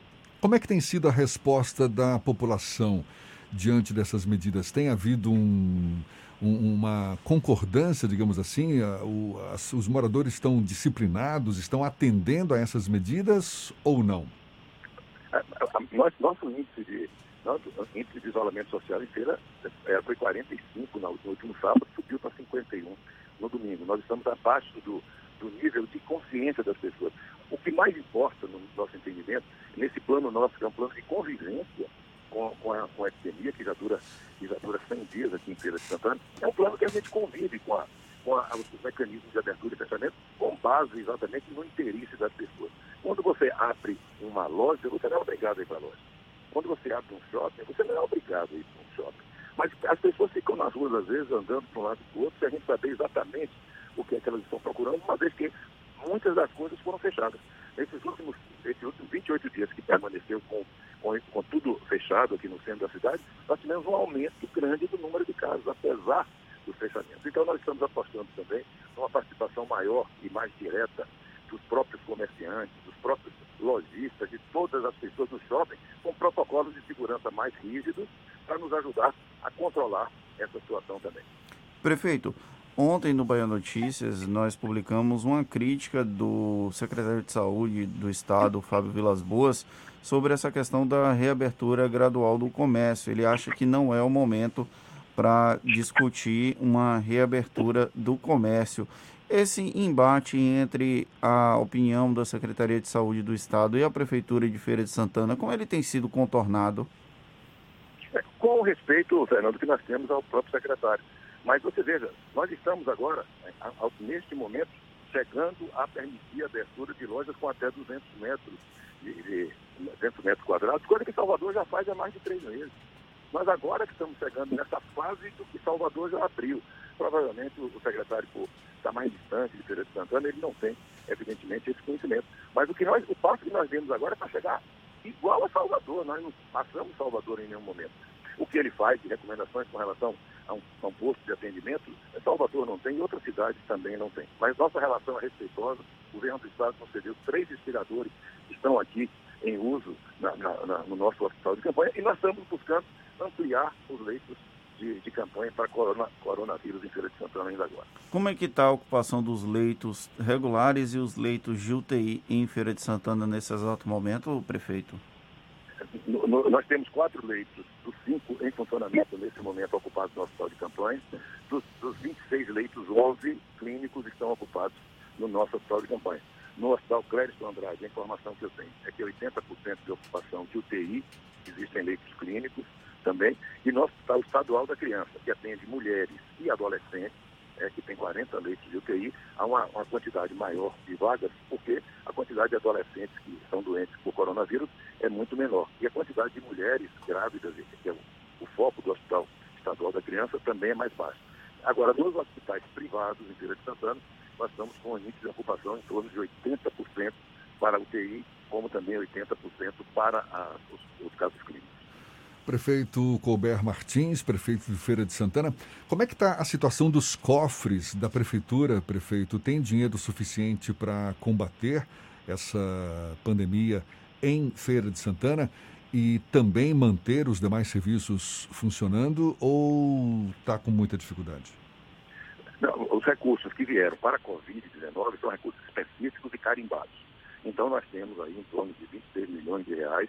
É, nós já temos o nosso hospital de campanha que vai consumir praticamente 30% disso, 8 milhões e meio. Nós estamos comprando testes, né? nós compramos 15 mil testes rápidos, vamos comprar agora mais 40 mil, isso dá em torno aí de 5 milhões a 6 milhões de reais. Então, os, custos, os custos dos testes subiram, subiram bastante também. E todos os outros investimentos que nós temos feito para a Covid-19, existe recurso, sim, pelo menos nesses dois primeiros meses. Agora, nós temos uma redução de repasse de CMS, né, quase mais de 30%, repasse do SPM de mais de 40%, a queda de todos os impostos municipais é de mais de 50%, e nós estamos fechando a folha deste mês, como foi o ano passado, na véspera de terminar o prazo no último dia. Há uma restrição grande, nós estamos é, reduzindo combustível, nós estamos reduzindo salários, nós estamos reduzindo gratificações, nós estamos reduzindo o que é possível reduzir, porque também é nosso dever fazer esse sacrifício. Mas vamos manter o pagamento dos, dos salários em dia, como também estamos mantendo o pagamento das nossas obrigações contratuais. Qual é o cenário que o senhor vislumbra que deverá ser encontrado pelo próximo gestor municipal? A gente tem eleições previstas para este ano, a partir do ano que vem, o um novo prefeito. Qual vai ser o cenário? Aqui na Prefeitura de Feira, é, desde que o ex-prefeito Zé Ronaldo deixou a, deixou a administração há dois anos atrás, nós estamos mantendo esse ritmo de, de austeridade, de cuidado, de cortar gastos, da, da, boa aplicação do dinheiro público. Quem é que vem aqui para Feira de Santana vai encontrar uma prefeitura organizada, uma prefeitura em condições de trabalho. Nós temos financiamentos da Caixa Econômica Federal em execução É, nós vamos agora, dia, 20, dia 4 de agosto, vamos fazer lá na Ponte de São Paulo uma, um leilão e vamos transformar em iluminação de LED toda a nossa cidade, através de um leilão público para uma PPP pelos próximos, pelos próximos 13 anos. Estamos reformando todo o centro comercial de Feira de Santana, né, com recursos federais também que vêm nesse momento. E nós estamos deslumbrando aqui na saída dessa, dessa epidemia, a gente ter, quem sabe, nesse momento também, até pela necessidade de momento, um novo hospital municipal. Enfim, eu acho que o cenário pós-epidemia para a Feira de Santana nessas áreas, eu acredito que seja um cenário também bem favorável. Existe uma expectativa de que haja uma forte recessão, não só aqui, mas em todo o país após essa pandemia. Como é que o senhor acha que a Prefeitura de Feira de Santana vai lidar com essa situação? Com, com o aumento da, do nível de austeridade nos nossos dados. Os, os, os, os recursos que nós temos tomado de empréstimo e fizemos isso lá no final de 2018 estão sendo muito, muito úteis nesse momento. Que a recessão vai acontecer, vai. Que nós vamos, esse ano, do meu entendimento, a minha maneira de ver, esse ano já terminou do ponto de vista econômico, econômico também. E o ano que vem será um ano duro. Portanto, austeridade grande nos gastos públicos e aplicação da melhor forma possível também com relação ao que nós, ao que nós temos agora. Não vai ter um 2021 fácil. Acho que, ao contrário, será um ano muito mais duro e mais difícil, como consequência dessa é, consequência econômica e, e, também de saúde, porque essa, essa falada, essa segunda onda, na realidade, ela se deve a uma, um represamento dos atendimentos de todas as doenças. As pessoas estão com medo de procurar os hospitais. E, em razão disso, problemas de insuficiência renal, insuficiência cardíaca, problemas de câncer, entre outros agora, todos eles estão sendo né, as pessoas estão adiando, de certa forma, até onde podem. É, existem pessoas que têm que fazer três sessões de quimioterapia por semana aqui em Feira de Santana, que é um grande, é um grande polo de tratamento de câncer. As pessoas estão vindo uma, duas vezes. Então, esse perigo do câncer aumentar nessa segunda onda vai ser muito grande também. Prefeito, o senhor tem formação médica na área que estuda, inclusive, o comportamento de epidemias. É, tem alguma questão na pandemia do novo coronavírus que difere ou que, é, é, de alguma forma, acende um alerta em relação a outros momentos da humanidade que o senhor tenha conhecimento? Aqui em Feira, há 100 anos atrás, a gripe espanhola acabou nos atingindo também. 20, tenho lido aqui nas nossas histórias da Santa Casa de Misericórdia, que 20 pessoas foram internadas na Santa Casa de Misericórdia e uma pessoa uma pessoa faleceu. Imagine Feira de Santana, 100 anos atrás, uma cidade de 3 mil habitantes, pequenininha, lá no interior, sem acesso, nós tivemos o, a, a, gripe espanhola. A relação que tem mais próxima foi essa, teve a gripe de H1N1 também há algum tempo atrás, que nós tivemos uma situação completamente diferente. E aqui na, no Brasil, nesse momento, Fernando, não tem uma epidemia só. Diferente da Itália, diferente da Espanha, é, diferente lá da China, onde foi circunscrita, nós temos aqui várias epidemias, inclusive dentro da Bahia, epidemias diferentes. Salvador concentra 55% de todos os casos da Bahia. Feira de Santana está bem mais embaixo. Então, a conduta com Salvador é uma, a conduta com Feira de Santana certamente não será exatamente a mesma. E essa, essa forma de convivência nós estamos aprendendo agora. Não tem nada de manual escrito que a gente possa seguir. Nós estamos, neste momento, e aí eu agradeço a Deus a oportunidade de ser professor em epidemiologia, ser médico, que está me dando os instrumentos necessários de avaliação. Sei que posso errar, né? por isso eu peço a Deus que eu erre menos sempre. Aí, portanto, prefeito de Feira de Santana, Colbert Martins, conversando conosco aqui no Issa Bahia. Muito obrigado, prefeito. Um bom dia para o senhor. Muito obrigado a você. Que alegria poder falar com você, com o Jefferson, com, com o Fernando, com vocês da Tarde FM. Eu continuo na carona com vocês aqui em Feira. Agora o sol voltou a brilhar para a gente aqui também. Um abraço, bom dia, obrigado. Maravilha, muito obrigado mais uma vez. E essa conversa também vai estar disponível logo mais nos nossos canais no YouTube, Spotify, iTunes e Deezer. Agora, 8h45 na tarde FM. Você está ouvindo Isso é Bahia. Madre de Deus contra o coronavírus. O combate ao coronavírus depende de nós. Aqui em Madre, a Prefeitura está dando cestas básicas para alunos da rede municipal e famílias cadastradas no município. Está desinfectando vias e espaços públicos, antecipou feriados e decretou toque de recolher das 8 da noite às 5 da manhã. Fique em casa. Se precisar sair, use a máscara. Prefeitura de Madre de Deus. Novo governo, mais humanidade. As informações sobre a influência da economia na sua vida, com o jornalista e economista Armando Avena. Falando de economia. O setor de turismo na Bahia já não se pergunta mais sobre o prejuízo que a pandemia e o isolamento está causando no setor. A pergunta agora é: o que vai sobrar do segmento após a pandemia? Os dados mostram que o impacto da crise são impressionantes. Segundo a CNC, já se pode estimar na Bahia uma perda acumulada de mais de 4 bilhões na área de turismo. E apenas 5% dos hotéis do estado encontram-se abertos e com uma ocupação pífia de 10%. Em Salvador, estima-se que cerca de 10 hotéis e pousadas estão funcionando, num universo de mais de 500. Em locais como Praia do Forte, Morro de São Paulo e Porto Seguro, nas quais cerca de 90% da economia está vinculada ao turismo, a atividade está quase paralisada. Os hotéis estão às moscas no estado inteiro, os restaurantes fechados ou com pequena receita oferida pelo delivery. As agências de viagem e sistema de home office apenas resolvem problemas de remarcações e cancelamentos. As locadoras estão paradas, enfim, toda uma rede econômica está prestes a ser esgarçada se nada for feito. Num quadro como esse, já é possível listar dezenas de empresas que fecharam suas portas ou estão em vias de fechar.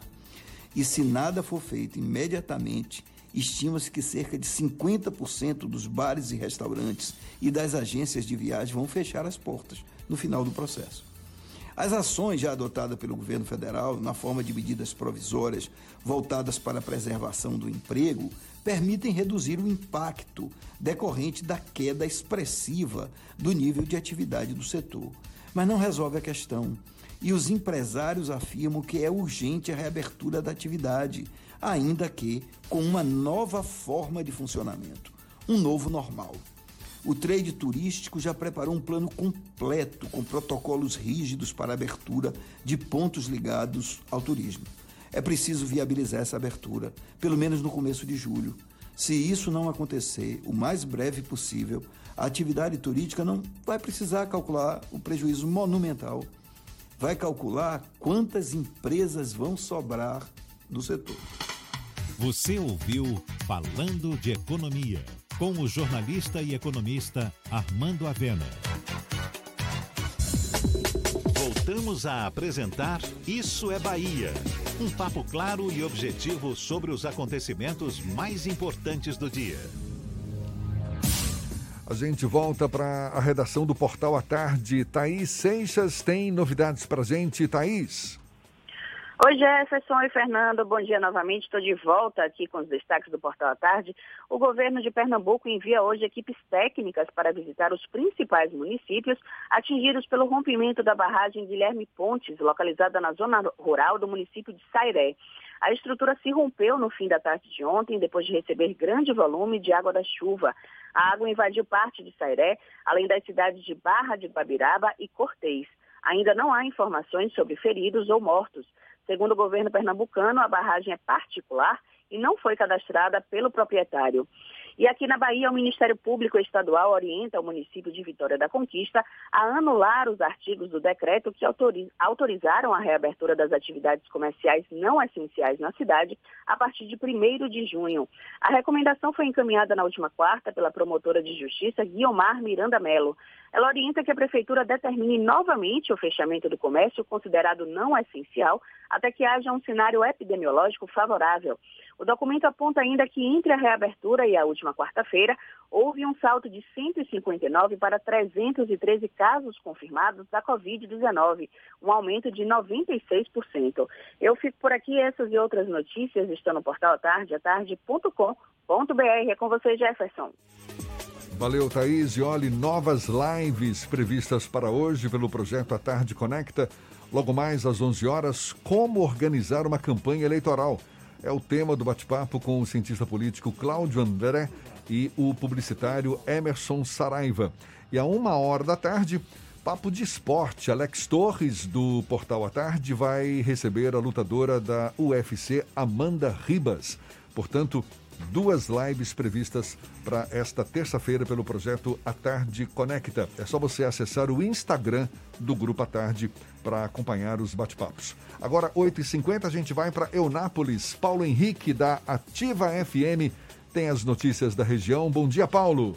Bom dia, Jefferson. Bom dia, Fernando. Bom dia a todos que ouvem o programa Isso é Bahia.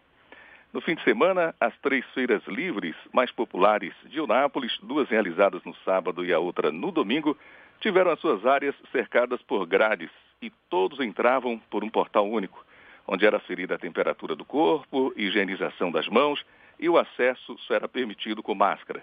A pessoa que não fazia uso recebia uma da equipe de ação e combate ao coronavírus. Infelizmente, mais três mortes foram acrescentadas aos números. Os pacientes, todos idosos, estavam internados em Porto Seguro, Vitória da Conquista e aqui em Eunápolis. Eles apresentavam um quadro clínico de síndrome respiratória aguda grave. O paciente que faleceu em Eunápolis era diabético. Após um domingo em que nenhum novo caso foi registrado, permanecendo com 400, a segunda-feira elevou para 422 o número de contaminados pelo coronavírus. Os 22 novos casos são oito homens e 14 mulheres. No painel da pandemia já são 93 pacientes recuperados. Boa notícia. 298 permanecem em isolamento. 844 testaram negativos. 56 continuam aguardando pelos resultados e 190 estão sendo monitorados. 21 pacientes estão internados, 19 em Eunápolis sendo oito na rede pública, nove na rede privada, três em Porto Seguro e um em Vitória da Conquista. Agora, Eunápolis já registra 10 óbitos por Covid-19. E dois acidentes marcaram o início de semana por aqui. No domingo à tarde, um acidente tirou a vida de Ana Cláudia Sampaio Maia, de 35 anos, moradora de Eunápolis, e Evivaldo Cardim Marinho Filho, de 19 anos, morador da vizinha cidade de Itagimirim. Eles tentavam saquear uma carga de uma carreta carregada de ovos. A carreta tombou na BR-101, já chegando à área urbana de Eunápolis. O veículo tombado deslizou por uma ribanceira e esmagou os dois. O motorista afirmou que havia saído de Jetibá, no Espírito Santo, com destino a Salvador. E ontem, no meio da tarde, Ana Cristina Silva, de 44 anos, perdeu a vida em um acidente com uma carreta, também na BR-101, que era conduzida por seu marido, Evivaldo Cardim Marinho Filho, de 47 anos. Segundo ele, o acidente aconteceu quando a carga de 24 toneladas de biscoitos pendeu para um lado e tombou o veículo que ficou à beira de um barranco com aproximadamente 50 metros de altura. Ana Cláudia Sampaio Maia era da região de Feira de Santana e o seu marido também. Ela estava acompanhada por ele numa viagem de Pernambuco ao Espírito Santo. O lado da cabine onde ela viajava esmagou e o corpo ficou preso às ferragens. Ele sofreu ferimentos leves. Da Rádio Ativa FM em Eunápolis, Paulo Henrique, para o programa Isso é Bahia. De Eunápolis a gente vai para Rui Barbosa, J. Sidney, da RB Líder FM, é quem fala conosco. Bom dia, J. Bom dia, bom dia. Estamos começando a nossa participação no Isso é Bahia nesta terça-feira, temperatura de 24 graus aqui na cidade de Rui Barbosa. Olha, gente, o município de Rui Barbosa deu um salto de 50% em relação ao número de pacientes com coronavírus divulgado neste domingo, que era de 18 casos. De acordo com informações desta segunda-feira, foram registradas mais 11 pessoas contaminadas com o Covid-19.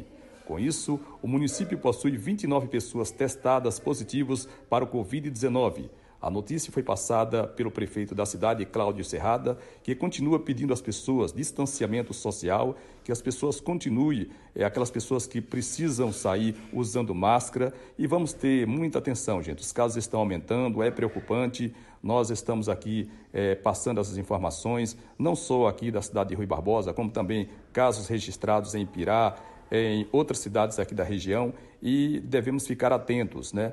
Nós estamos aqui passando hoje que são 29 pessoas testadas aqui com coronavírus na cidade de Rui Barbosa. São essas informações preocupantes e que nós pedimos mais atenção de toda a sociedade. Quem pode ficar em casa, fica em casa. Quem vai trabalhar, usa máscara. E a higiene, que é muito importante. Água e sabão, muito importante neste momento. É o chamamento que a gente faz para toda a sociedade de Rui Barbosa nesta manhã de terça-feira. Fique em casa se puder, tá bom? Obrigado a todos. Nós estamos aqui no estúdio da RB Líder FM, sempre informando e informando bem. Isso é Bahia. J. Sidney para o programa nesta manhã de terça-feira. Acabou, Fernando! Encerramos mais um Isso é Bahia. Muito obrigado pela companhia de todos vocês. Voltamos nesta quarta-feira, às sete da manhã, para Salvador e em torno, e a partir das oito para todo o estado. Um grande abraço virtual no coração de todos. Se puder, fique em casa. Mas se tiver que sair, use máscaras, faça a correta higienização das mãos. Vamos todos juntos e separados, na verdade, lutar contra o coronavírus. Até se emocionou. Gente, muito obrigado, muito obrigado mesmo pela companhia, pela parceria, pela audiência. Aproveite bem, terça-feira, semana ainda no começo, muito chão pela frente. Amanhã tem mais. Tchau, tchau, tchau, tchau. Tchau, tchau.